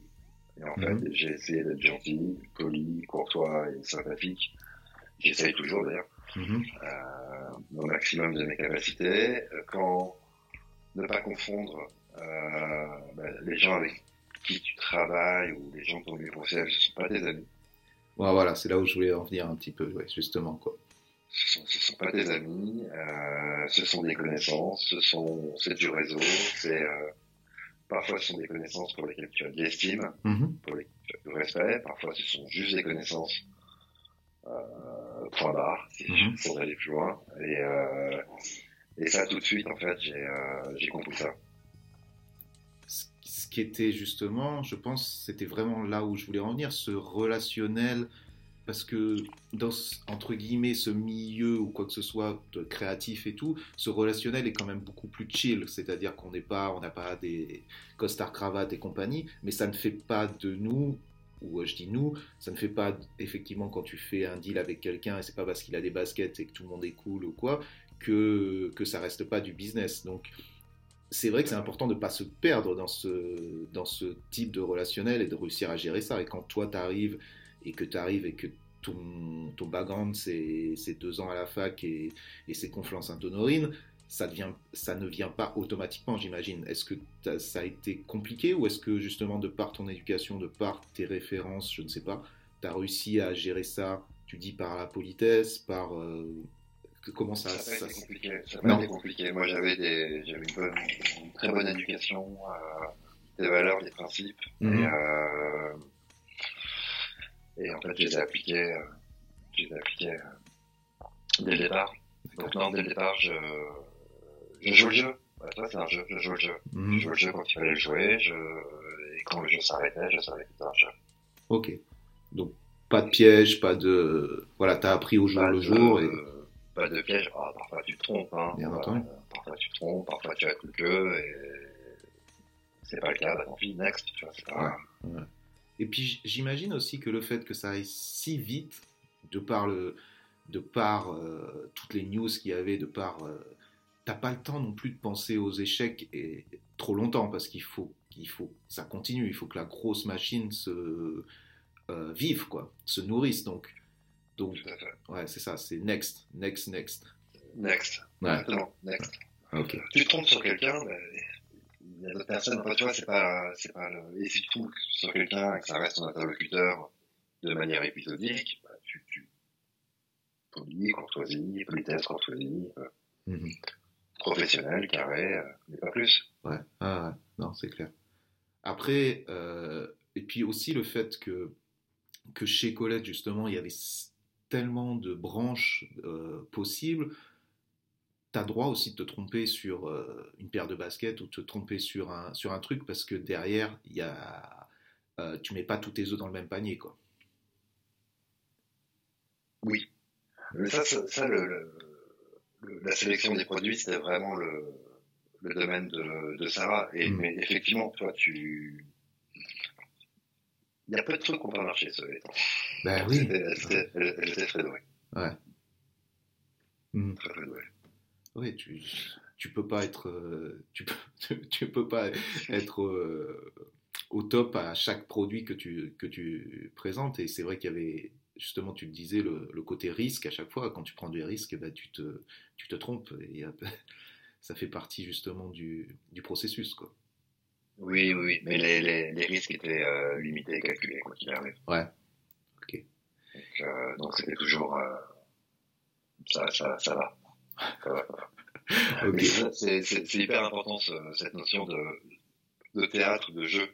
Mm -hmm. de la vie, de jeu, de, de dans quelle case, catégorie mettre, euh, mettre les gens, mettre les interlocuteurs. Et ouais, c'est. Ça, j'invite, euh, s'il y a des jeunes euh, auditeurs, espérons-le, j'invite vraiment à, à ce qu'ils ne trompent pas. Enfin, à faire gaffe à, faire gaffe à ça. À faire gaffe à ça, justement, à quoi? À être euh, subtil. À pas, à, pas... Non, à, pas, à, pas, se tromper sur le sur la notion d'amitié, de, de, mhm. connaissance, de mhm. réseau, etc. Ben justement, ouais. Et ça, ça, il n'y a pas d'école qui t'apprend à gérer, euh, à gérer ça, quoi. C'est à toi à le faire avec ta propre logique, à ta propre intelligence et à, à savoir comment, comment dealer avec les gens. Donc ça, j'imagine que tu l'as quelque part ou tu l'as pas. Tu l'apprends, bien entendu, mais, mais alors je sais pas, moi je, je m'y connais pas, j'ai pas fait d'études vraiment ou quoi, donc je sais pas, est-ce qu'il y a des gens qui t'apprennent justement ça, à se, à, à dealer euh, avec, euh, avec tes interlocuteurs, à sentir ça, tu vois? Je sais pas. Je, sais pas. je pense que je pense que on est dans la grande époque des coachs, donc il y a probablement des coachs qui t'apprennent à, mhm. mais euh, mais il y a 20 ans, il y a 20 ans, je, je, je sais pas, je sais pas. Ouais t'as appris sur le terrain. Dans certains séminaires ou certains trucs de grandes entreprises qui mmh. venaient euh, mmh. souder les troupes ou s'entretenir avec certains salariés, etc. Mais on parle du groupe euh, ouais. avec plusieurs milliers de personnes qui travaillent. Je pense, je pense sincèrement, c'est ta, ta personnalité, c'est ton vécu, c'est ton, c'est tes valeurs, c'est tes principes qui t'apprennent, euh, t'apprennent cela. Ouais. ouais. Et donc, donc tu t'épanouis, tu, durant, j'imagine, pendant toutes ces années-là, tu as des moments où tu dis, bon, euh, je veux faire autre chose, je veux passer à autre chose, je veux, je sais pas, j'ai envie de te dire avec toutes ces marques, tous ces trucs, tu dis, je veux créer ma propre marque, euh, je veux m'émanciper un peu de tout ça. Tu as des moments comme ça où, tu es vraiment dedans à fond? Non, non, je suis dedans, je suis ah à fond. Ouais. Les, euh, les, interrogations, elles arrivent en, 2017. Donc, tu vois, quelques mois, quelques mois avant l'annonce de la fermeture. D'accord. Jusqu'alors, j'étais euh, j'étais bien. Ok. Et là, ces interrogations, elles viennent du fait que tu apprends que ça va fermer Ou. Oui? Non. Non, ok. Non, non, non c'était euh, euh, quelques mois avant.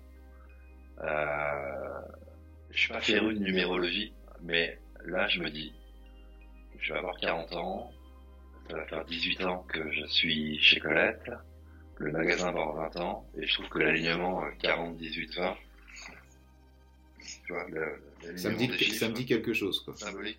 Ça me mm. dit quelque chose, ça tilte. Euh, et là, je me dis, peut-être, tu vois, en février ou en mars 2017, je me dis, ah, ce serait peut-être le moment de penser, à commencer à réfléchir à, à voir ce que je pourrais envisager éventuellement. Attends, tu en mets des mots, euh, tu en mets des. ok. tout ça, c'est extrême. Je, je, commence à réfléchir, mais sans vraiment réfléchir. Uh-huh. Ça, peut-être que. Euh, et j'en fais, euh, j'en fais, j'en fais, euh, j'en prépare à Sarah euh, en mars ou en avril, qui m'écoute, qui m'entend. Euh, qui on en parlera. donc, euh, mm-hmm. plus ou moins, je, je, continue à avoir des interrogations en tête, mais euh, mais euh, ça va plus loin que ça. Et euh, et puis en juillet, ça va vite, hein, tu vois, puis le temps passe très très vite. Ouais, euh, les jours et les semaines passent très vite, donc en, en juillet, euh, c'était un mardi, le 11, euh, Colette et Sarah demandent à me voir. Donc je vais les voir. Je ne sais pas euh, trop pour quelle raison, quel motif. Il y avait des rumeurs. Il y avait des rumeurs quand même depuis quelques mois de, de fermeture, mais euh, des rumeurs, on sait ce que c'est, tu vois. Mm-hmm. Soit il y a pas de vérité, soit il y a un doute. Et elles me disent, euh, voilà Guillaume, demain on annonce, on va annoncer la fermeture euh, du magasin. Euh, demain matin. Et, ah, vous, elles le disent donc à tout le monde le, le jour d'avant? Alors, moi, elle me le dit le jour, parce que je suis en charge de la com, donc il faut communiquer. Il faut communiquer. Ah, il y avait les rumeurs, quand j'avais vu Sarah quelques mois auparavant, je lui avais fait part de ces rumeurs. Et je lui avais dit, la seule chose que je te demande, c'est pas d'apprendre en même temps que tout le monde. D'accord, ok. Mhm. Euh, donc, euh, donc euh, de fait, elle avait tenu, tenu parole. Et effectivement, on regarde ce qu'ils avaient écrit comme communiqué de presse, on travaille dessus. Mhm. Et le lendemain matin, on annonce euh, la fermeture. D'accord. Euh, et j'étais pas du tout prêt au raz-de-marée, au tsunami que j'allais vivre dans la journée. Je, je, réalisais pas le nombre de.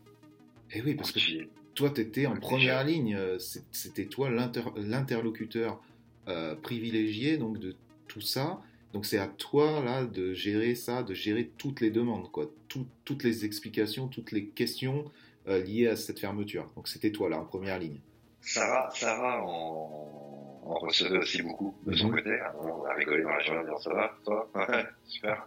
Ouais. C'était, euh, euh, mais euh, c'était un, un tsunami. D'accord. Email, coup de fil fixe sur le fixe, coup de fil portable, j'avais deux portables, coup de fil sur le deuxième portable, les DM sur Insta, Messenger Facebook, euh, tous les moyens de communication étaient bons. C'était un, un Panique. Les journalistes, les réseaux, Friends and Family, les mm. marques, euh, c'était ahurissant. Okay. Et en fait, c'était absolument génial parce que moi, du coup, ce truc-là, ça m'a, ça m'a, ça m'a donné un coup de feu, un coup de fouet et ça m'a, quelque part, ça m'a, ça m'a, ça m'a mis direct sur la fraise, sur l'envol, mm bizarrement. Ouais, t'as mis les deux pieds dans le plat, quoi. C'était, c'est ça, quoi. T'as as été euh, face au mur et te dire, voilà, c'est maintenant que ça change, quoi. C'est maintenant que ça change, exactement. Donc, à milieu de l'apitoiement ou de, mhm. la, euh, de la nostalgie, c'était euh, boum, c'est comme si tu prends un, bah, un coup de pied dans les, un coup de pied dans le cul, tu vois. Un coup de cul, genre, allez, va devant. Et euh, donc ça, c'est en juillet. Euh, les vacances après, évidemment. Et, euh, et à la rentrée, fin ou début septembre, j'ai commencé à réfléchir à l'après. Ouais. Euh, bon, après, tu réfléchis à l'après dans un, dans un truc où tu tu sors pas de cette expérience-là avec euh, une main devant, une main derrière. Tu as, as tout ce réseau qui s'est construit, que tu as construit, qui s'est construit autour de toi, que Colette a construit, pour lequel tu es lié et avec lequel euh, tu te dis, bon, qu'est-ce que je fais avec ça aussi quoi. Tout à fait. Mhm. Oui, évidemment. Mhm. Ouais, euh, évidemment, je commence à recevoir des coups de fil, tu vois, par-ci par-là. Je, euh... En fait, je commence à lister ce que je ne peux pas faire. D'accord. Ouais. Euh, lister ça dans un coin de la tête, donc c'était assez, euh, assez rapide, assez, euh, assez vite vu. Et j'avais comme, j'avais quand même envie de tenter euh, l'entrepreneuriat. je me dis, c'est pas maintenant, ce sera jamais. C'est, Là, je suis dans le bon, c'est la bonne vague pour le, pour le tenter.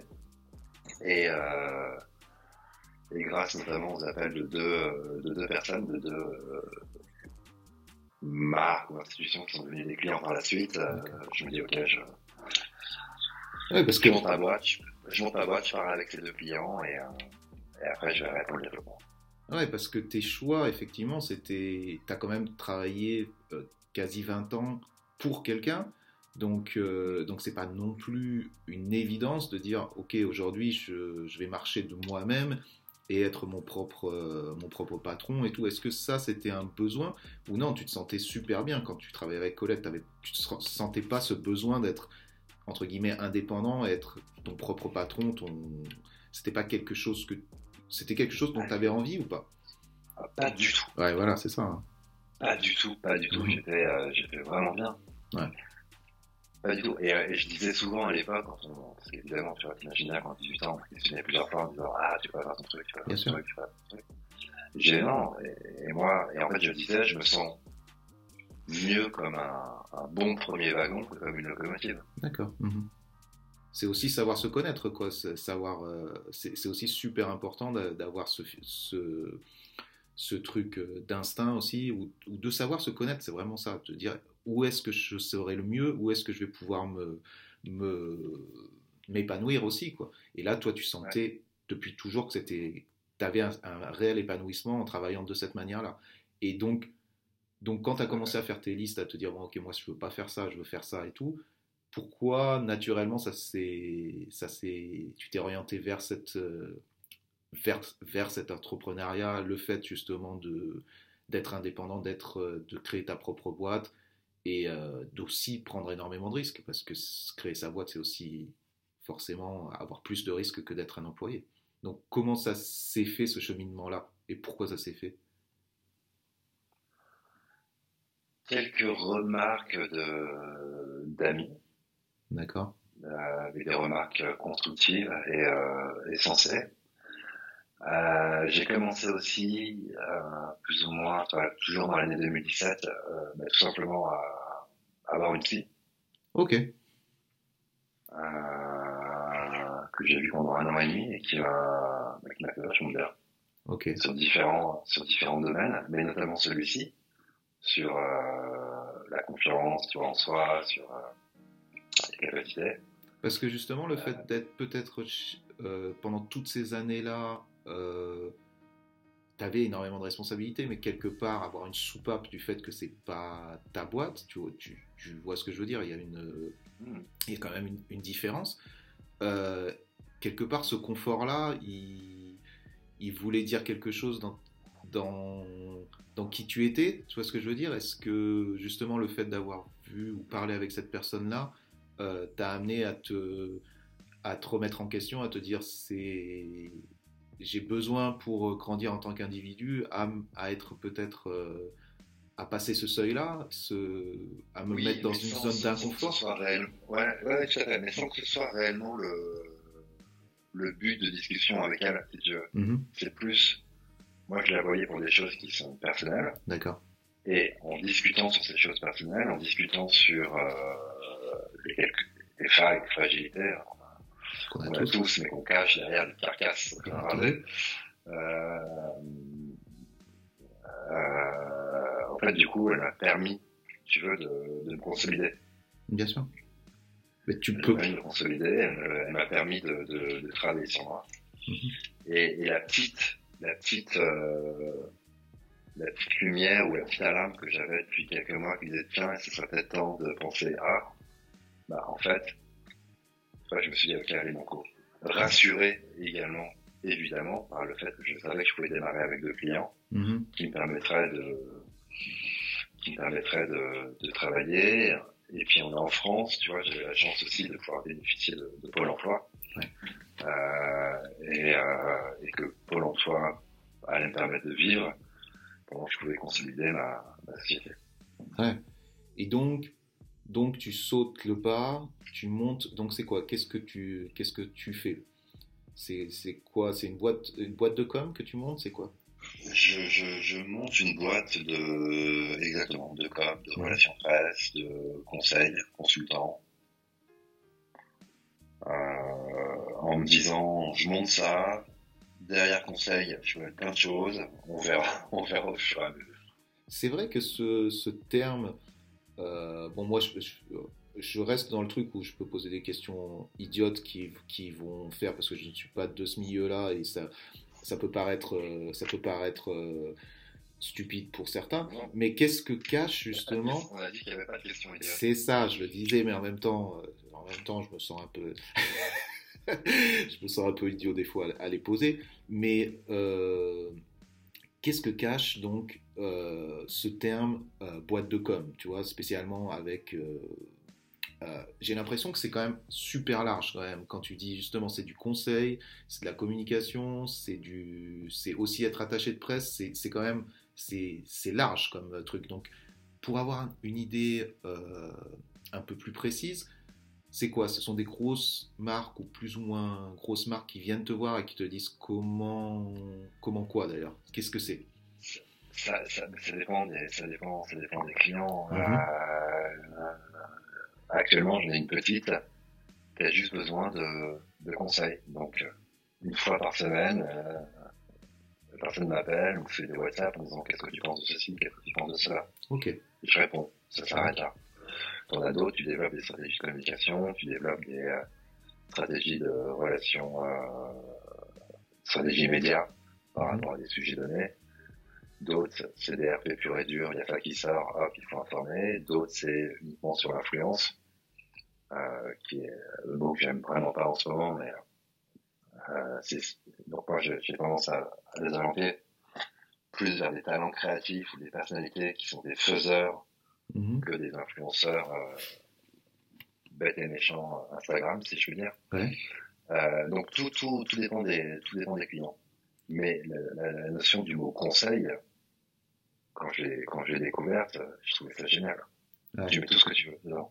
C'est ça, c'est pour ça que je te demandais qu'est-ce que. Et donc, toi, ça serait plus une, une boîte de conseils ou comment. C'est quoi l'appellation justement de ton, de ton entreprise de ton... Je sais plus ce qu'il y a sur le cabis. Euh, je pense qu'il y a écrit euh, conseil, communication, relations presse. Ouais, voilà. je, je, je, suis en train de changer, j'ai rajouté des trucs. Donc, je, c'est euh, un peu ça. En fait, je voulais pas m'enfermer, tu vois, dans un dans une dans une seule et même euh, mm-hmm. discipline. Et en parlant avec mon expert comptable, hein, tout simplement, il a convenu euh, que le mot conseil c'était vachement bien parce qu'on pouvait plein de choses.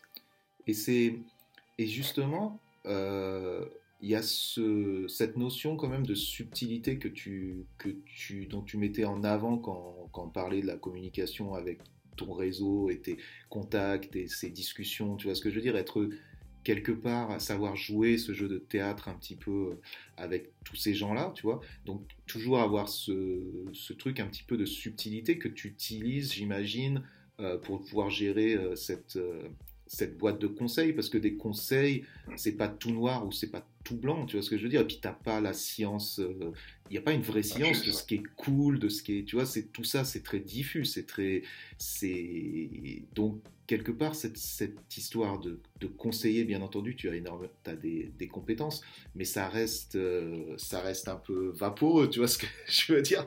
C'est une réalité ah, ça ou pas Tu vois oui, oui, oui, bah, complètement. C'est-à-dire que c'est pas de plus 2 égale 4, hein. mais, euh, mais euh, c'est des connaissances, c'est un instinct, c'est un flair, c'est euh, une ouverture. Mhm. J'essaie, tu vois, de, de continuer à, à me tenir au courant d'un maximum de choses. C'est la clé, j'imagine. Et, et, dans plein de domaines différents. Et donc, mhm. et donc c'est ce que... j'espère en tout cas que c'est ce que mes interlocuteurs ou interlocutrices viennent, viennent chercher. Et ça, c'est du travail. Euh, est-ce que c'est un travail de tous les jours? Est-ce que c'est l'accumulation de tout ce que tu as, as euh, expérimenté?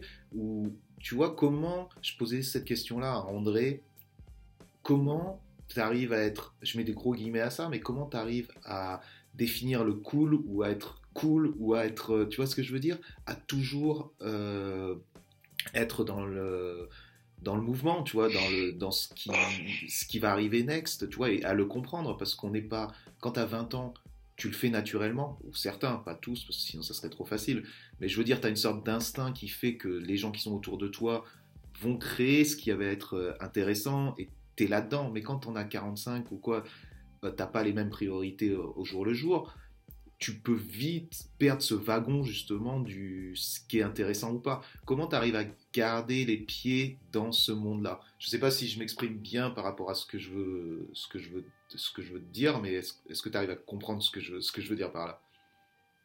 Je crois. Ok. Je crois. Euh, Merci. C'est un, un, travail quotidien. Voilà, c'est ça. Euh, c'est une curiosité quotidienne. C'est plus une curiosité mais à la base qui est vraiment personnelle, donc je la considère pas du tout comme du travail, mhm. euh, qui est de, euh, c'est un peu la curiosité de l'autodidacte, hein. ouais. tout simplement. Euh, moi, je suis toujours une éponge, et j'ai toujours envie de découvrir, de voir, de regarder, d'observer ce que font euh, ceux de ma génération, mais et surtout parce que c'est là où est l'énergie, ce que font les euh, ceux de 20 ans, 25 ans maintenant. Mhm. Et en fait, de cela, ça crée un, ça crée un, ça crée un fluide, une fluidité, si tu veux, sur, euh, sur les différents univers. En revanche, il y a un truc qui est sûr, c'est qu'à partir du moment où tu vas absolument être cool, c'est là où, c'est là où, c'est là où. Ça marche pas, ça marche, ça marche pas, c'est trop obvious, quoi. C'est sûr, c'est sûr.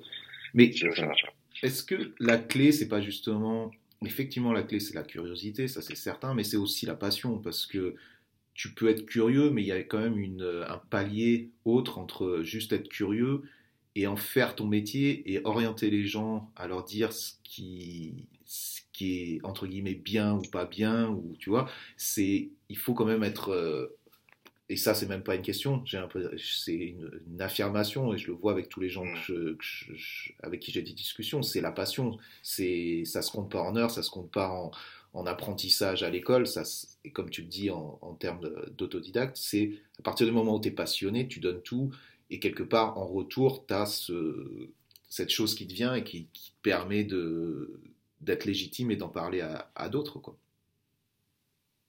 C'est ça.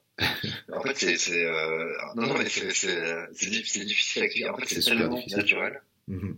C'est tellement naturel dans le quotidien que c'est toujours difficile à, à justifier. Mais euh, du lundi au dimanche, en fait, tu, tu, tu check, euh, t'es aux aguets, tu regardes, tu repères, que ce soit via, via les réseaux ou l'internet ou dans la rue ou euh...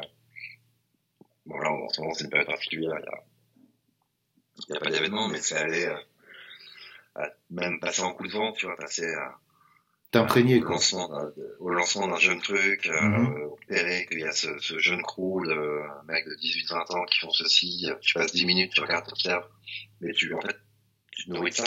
Comme aller au truc beaucoup plus établi et, et beaucoup plus institutionnel. Mais je, à titre perso, et, je préfère, euh, je préfère découvrir l'énergie des jeunes que, que, euh, voir les trucs trop institutionnels, trop, euh, trop annonceurs. Mais en même temps, j'ai l'impression si c'est déjà institutionnel ou si c'est déjà publié ou si c'est déjà quelque part utilisé ou marketé, ça a perdu déjà l'essence même de, de l'intérêt, même si ça peut grossir, tu peux, tu peux faire quelque chose, tu peux effectivement grossir un projet et, et se développer, être super intéressant. Mais c'est vrai que l'émergence d'un, de quelque chose, c'est quand même ce qu'il y a de plus excitant, que ce soit un projet, que ce soit que ça soit voilà des jeunes qui amènent quelque chose, que ça soit tout, c'est quand même le début qui est le plus excitant, non? Et c'est là où il faut il faut être, où il faut le trouver. Tout à fait, mm. tout à fait. C'est, le plaisir, le plaisir n'est pas le même. Ouais. Et, et, et, justement, peut-être aussi le plaisir de toi de mettre ces gens-là en avant et de leur faire faire quelque chose, quoi, de les faire se développer. C'est quand même, euh, j'imagine que ça t'apporte aussi en tant que, euh, voilà, en tant que, en tant qu'humain et tout. Ouais, alors là, il y a deux choses. Soit c'est euh, effectivement ceux avec qui tu travailles, et évidemment, tu prends une, un contentement différent, mhm. mais, mais aller observer ou aller sur le terrain ou aller voir un peu ce qui se passe, il y a 90%, 95% du temps, ça n'aboutit pas à un projet concret derrière. Mais en revanche, moi, ça me nourrit. C'est ça. Ça me nourrit, ça me, ça me, ça me donne des nouvelles références. Mhm. Ça me procure de, de nouvelles intentions, ça me, ça me, ça me stimule et ça me, et ça me permet de dire à notre client, hey, j'ai vu ça, regarde, c'est pas mal, il y a peut-être un truc à faire, ou s'il n'y a pas un truc à faire, euh, on peut peut-être puiser de ci ou de cela, si tu veux, pour euh, créer ceci ou cela. Ouais. Ouais, mais là, là, tu définis vraiment plus euh, ce qu'est ton travail, quoi, et, qui, est, qui est quand même extrêmement intéressant. Après, j'imagine que cette première partie peut être euh, celle qui amenait une sorte de d'idée, de, contenu, de, de, vibe quelque part à, ton client. C'est juste une, une, première partie. Après, la deuxième partie, c'est donc de concrétiser ça euh, d'une manière ou d'une autre. Donc là, on est quand même sur, sur quelque chose de, de différent après, non? Oui, oui, tout à fait. Mmh. Il, y a, il, y a, il y a facette de la réalité. Qui est moins fun, quoi, j'imagine. non, qui, qui, peut être fun, mais qui est un peu plus cartésienne. Ouais. Ouais. Dans la démarche, non, ça, ça m'arrive de faire des tableaux Excel, ça m'arrive de, de, faire des présentations, ça m'arrive de, ouais, ben de, faire des, de faire des réunions, etc. Bien sûr. Non, évidemment. Évidemment. Mais c'est le. C'est. Euh... Tout ça, tout ça est bien plaisant. Ah, ok. Donc, donc là, tu, te, tu, tu continues à t'épanouir dans, ce nouveau, dans ce nouveau mode de vie. Maintenant, tu quand même, as, donc passé un seuil, tu as créé ta société, tu as des gros, euh, des gros clients, tu as un client récurrent donc, qui, est, qui est le PSG, c'est ça? Tu veux en parler euh, brièvement peut-être? Oui, tout à fait. Bah, le, le, coup de peau et le coup de cœur euh, que j'ai eu, c'est, je me rappelle de Jean-Marcel Rive, le directeur de la communication, pendant que j'étais dans mes euh, mois de réflexion, qui, euh, qui me dit ça m'intéresse de bosser, euh, de bosser avec toi. On essaie de développer le, toute la com lifestyle du club. Et, ouais, non. On s'est vu, c'est fait hyper vite, encore une fois à l'américain. D'accord. Tu vois, genre, salut, bonjour, ok, ça marche, je comprends. Il savait bien évidemment que j'étais fan du club. Mm-hmm. Euh, et, euh, et ça, j'ai eu la chance de démarrer avec eux, effectivement, euh, depuis le premier jour. Donc, premier moment où tu montes la truc, tu as déjà ce client solide qui est, qui, est là et limite. Ouais, J'ai ce client solide, effectivement, et j'ai un autre client euh, au AMC, euh, que je n'ai plus maintenant, mais je me rappellerai toujours du coup de fil de Arnaud Faé, un des deux cofondateurs de la marque, qui euh, dans mes réflexions quelques mois avant, tu vois, en me disant, après, la seule marque homme, mode homme, que j'aime en ce moment, c'est OMC. Je disais ça, je disais ça à une copine. Et euh, le jour de l'annonce de fermeture, il m'appelle, donc le 11 juillet, il me dit, écoute, je te le dis comme ça, euh, là tu prends un bouillon, je le sais, mais euh, on aimerait bien bosser avec toi. Ouais. Et donc, donc si tu veux, non, mais quand je commence à réfléchir, je me dis, ok, J'ai PSG, j'ai OMC. C'est magnifique. Ça y est, on y va quoi, on fonce. Ça y est, on y va. Ouais. c'est parti. Et, euh, et effectivement, c'est parti en, février, vois, février 2018, c'est parti. Euh, c'est parti avec ces deux-là et un pote qui avait monté une marque de caleçon que j'aimais bien qui s'appelle euh, Parachute. D'accord. Euh, que je conseillais, euh, que je conseillais. Et donc là, c'est parti. Et moi, je me suis dit dès le départ, je veux peu de clients.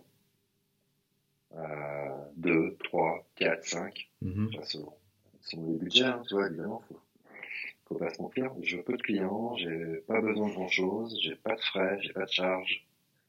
Euh, je veux de la diversité et je veux euh, continuer à kiffer comme euh, j'ai kiffé chez Connect, c'est-à-dire avoir des choses diverses et variées, que ma curiosité a continué à évoluer dans différents domaines. Mm-hmm. et depuis, depuis, je suis sur ce, sur ce créneau-là. D'accord. Et c'est un peu aussi un équilibre, c'est-à-dire tu as un gros, un gros client qui, qui est là et que tu sais que bon, il va, il va pas disparaître du jour au lendemain. Tu as derrière une sorte de on ne sait jamais. Hein. Oui, non, c'est clair. C'est clair. C'est vrai. Chaque année. Euh, c'est remis en question, quoi. Oui, évidemment. Mais tu. Mais euh, je, sais, je sais a ça. Ouais. Et tu voulais aussi avoir un, un, client un peu coup de cœur, un client un peu. Je, je le booste, j'essaie de l'aider un peu plus par des conseils et tout ça, un truc un peu, un, un peu plus léger, quoi.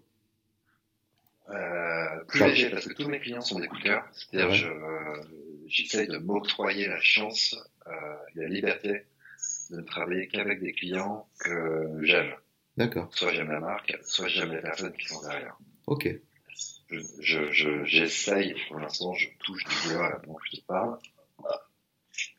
Euh, j'ai, la chance de, de les choisir. D'accord. Et quand tu bosses comme ça avec, avec des boîtes, est-ce que ils te demandent de, ils sont OK que tu communiques aussi sur le fait que tu travailles avec eux ou des fois est-ce que c'est c'est secret entre guillemets ou pas du tout? Je, je, sais pas si c'est idiote justement. Est-ce que ça, ça existe? Parce que là, ce que je pensais, j'étais en train de me dire, oh, je vais lui demander pour qui il travaille, mais est-ce que c'est quelque chose qui se fait justement de dire pour qui tu travailles? Euh, Les clients qui sont euh, pérennes, c'est des contrats annuels, euh, je peux les nommer, je peux les mentionner. D'accord. Euh, quand j'ai des missions euh, sur deux mois ou trois mois avec certains, je peux en parler. D'accord. Après, il y en a d'autres, Et, et, ça, euh, c'est des choses que toi tu décides ou c'est vous qui le décidez en amont lorsque vous, En fait, on n'en parle même pas. Il n'y a pas, pas d'échange à ce sujet. Ça, ça, ça, peut paraître tellement évident. Ok. Tu vois, qu'il que, ne faut pas le mentionner, ou que ça ne sert à rien de le mentionner, ou que ce n'est pas judicieux de le mentionner, que, que mhm. tu n'en parles pas. Après, tu as des clients aussi, parfois, qui te font signer des, euh, des accords de confidentialité. Bien sûr. Mhm. Et là, évidemment, tu, l'accord de A à Z. Bien sûr, bien sûr. Et là, on revient aussi à une sorte de.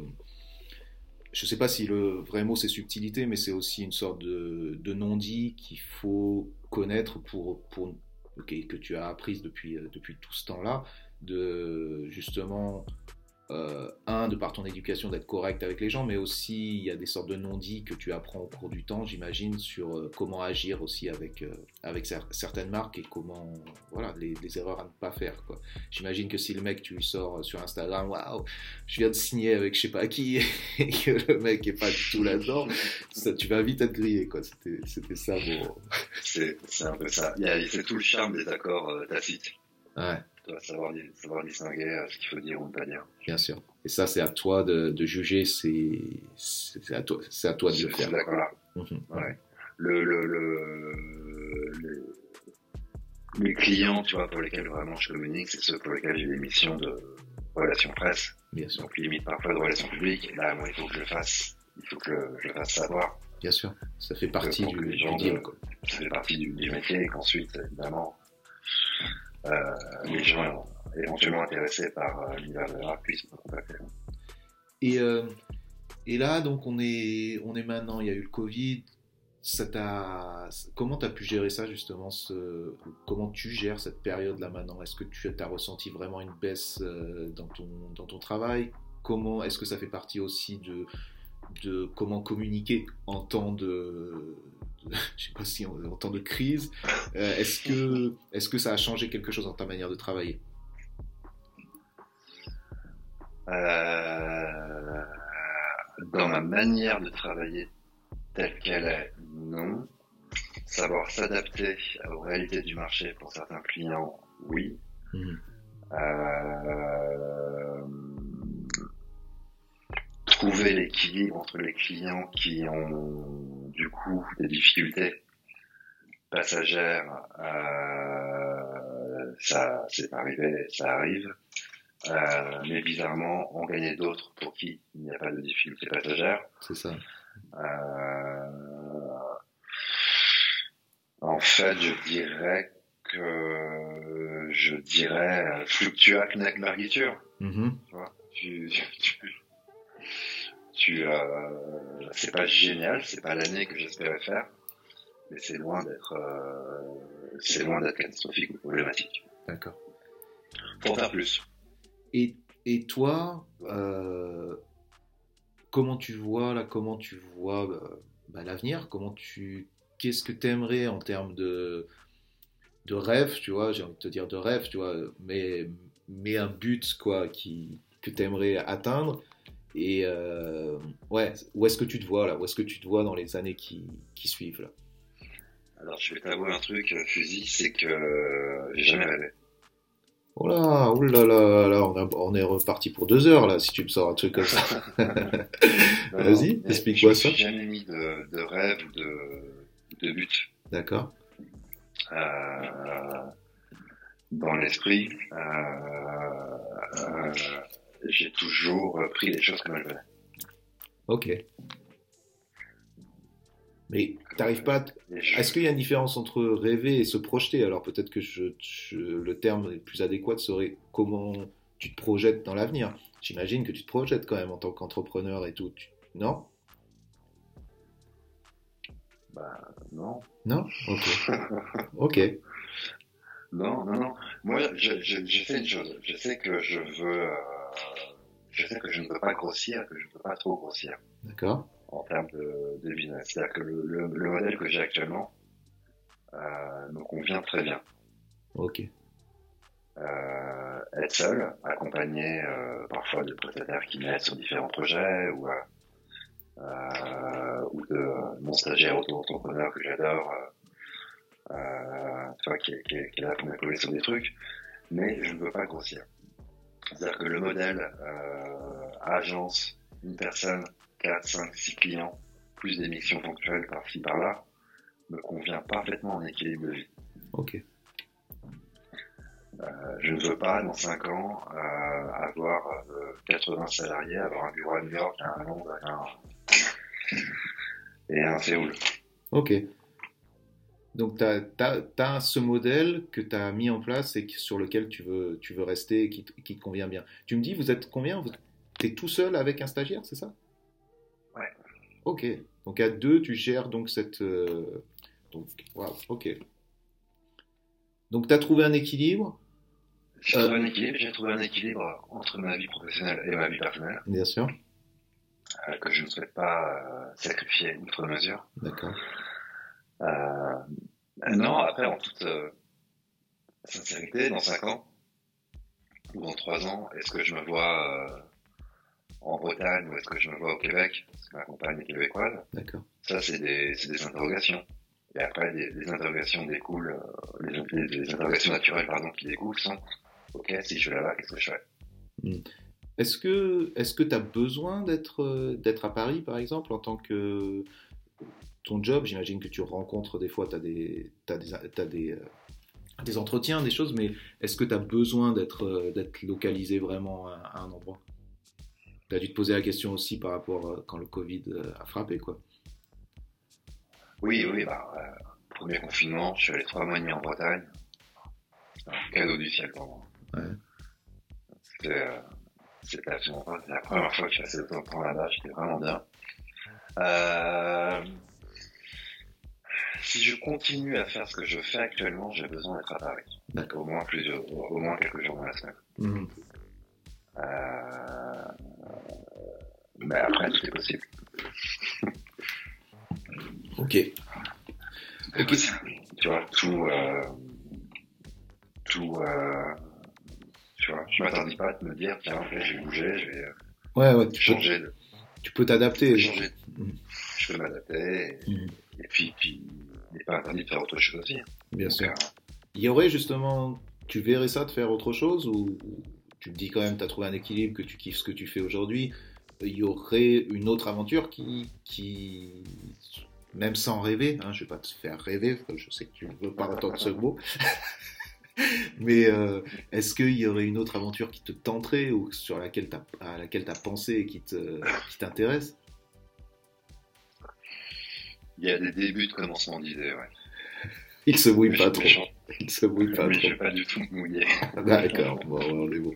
Tu t'es déjà beaucoup lâché, je vais pas te, je vais pas te pousser dans tes retranchements avec ça. C'est possible qu'à la fin de la discussion, je dise peut-être que c'est parti, on va la couper. ah, t'as rien dit, t'as rien dit, t'as rien dit, c'est bon, t'es pas mouillé. Bon, écoute, Guillaume, je, je pense qu'on est allé, on est allé bien dans, dans, dans tous les. J'imagine que tu as énormément d'autres choses à dire, mais on va pas en, parler pendant des heures. Euh, je pense qu'on peut conclure cette, cette discussion sur, euh, sur ça, à part si tu as quelque chose que tu voudrais ajouter. Non, je pense qu'on a, fait le... je pense qu'on a fait le tour. On a fait le tour à la façon, à la, à la, façon fusil, quoi. On est, on est allé dans des. Exactement voilà, donc j'imagine que c'est ça aussi l'intérêt pour les gens qui nous écoutent, d'avoir, peut-être un, autre regard sur, euh, sur ton parcours qui était super intéressant et qui, qui pour moi, et c'est ça qui m'intéresse chez les gens avec qui je discute, c'est montrer aussi des parcours qui viennent qui sont atypiques, qui viennent souvent de personnes autodidactes. Après, je dis pas que tu as besoin d'être autodidacte pour être pour être un passionné ou quoi que ce soit, mais qui sont souvent aussi euh, nourris par la passion et par, euh, oui, par la passion, par le travail, mais surtout par la passion. Et euh, je pense que tu en es un, bon exemple. Mhm. Écoute, moi, je suis ravi de faire partie de, ta série de, podcasts. Faire partie du team qui m'ont précédé. Ah, c'est gentil. C'est gentil. Je pense qu'un jour, il faudra que tu fasses ton propre podcast aussi, parce qu'en termes de parcours, tu te poses là. Il faudrait que quelqu'un me. Ou je peux le faire peut-être tout seul, me parler tout seul, comme ça, ça peut être. tout seul, ouais, ouais. par, par, par lui-même. Toujours dans l'ego trip, fusil par lui-même, ce sera le prochain, le prochain truc. Exactement. Parce que, on l'a pas dit tout à l'heure quand on parlait Conflans, mais Conflans, qu'est-ce qu'il y avait autour de Conflans et sur les trains Saint-Lazare, Mont-la-Jolie Il y avait les UV, mm UV, DPK, partout, en permanence, et le nom de fusil. Et ça aussi, ça m'a fait grandir. Oh. je sais pas si ça a fait grandir, mais ça fait partie peut-être de ton quotidien à un certain moment. Quoi. Ça fait partie du quotidien. Ça fait plaisir. Tout à fait. Et hier, c'est marrant, je changeais ma bibliothèque et je suis tombé sur le livre euh, Ma ligne. Ouais. Que ça m'a rappelé. Euh, ouais, ouais, ça m'a un livre qui est ton livre, hein, pour ceux qui ne savent pas, sur, sur cette époque UV. Sur la ligne, euh, sur la ligne Paris-Saint-Lazare, Monte-la-Jolie, qui, qui donc qui était aussi ta ligne, donc. Complètement. donc tu pouvais t'identifier complètement à ce livre. Complètement. Il faut arrêter de lacérer les sièges. Voilà. Hein il faudra arrêter, il faudra leur dire. Hein il faudra leur dire. Voilà. En tout cas, merci beaucoup. Ben, merci à toi, merci Guillaume, euh, merci à tous ceux qui nous ont écoutés et euh, on se voit, on s'écoute mercredi prochain. Merci à tous. Ciao Guillaume. Merci à tous. Salut, à bientôt. Salut.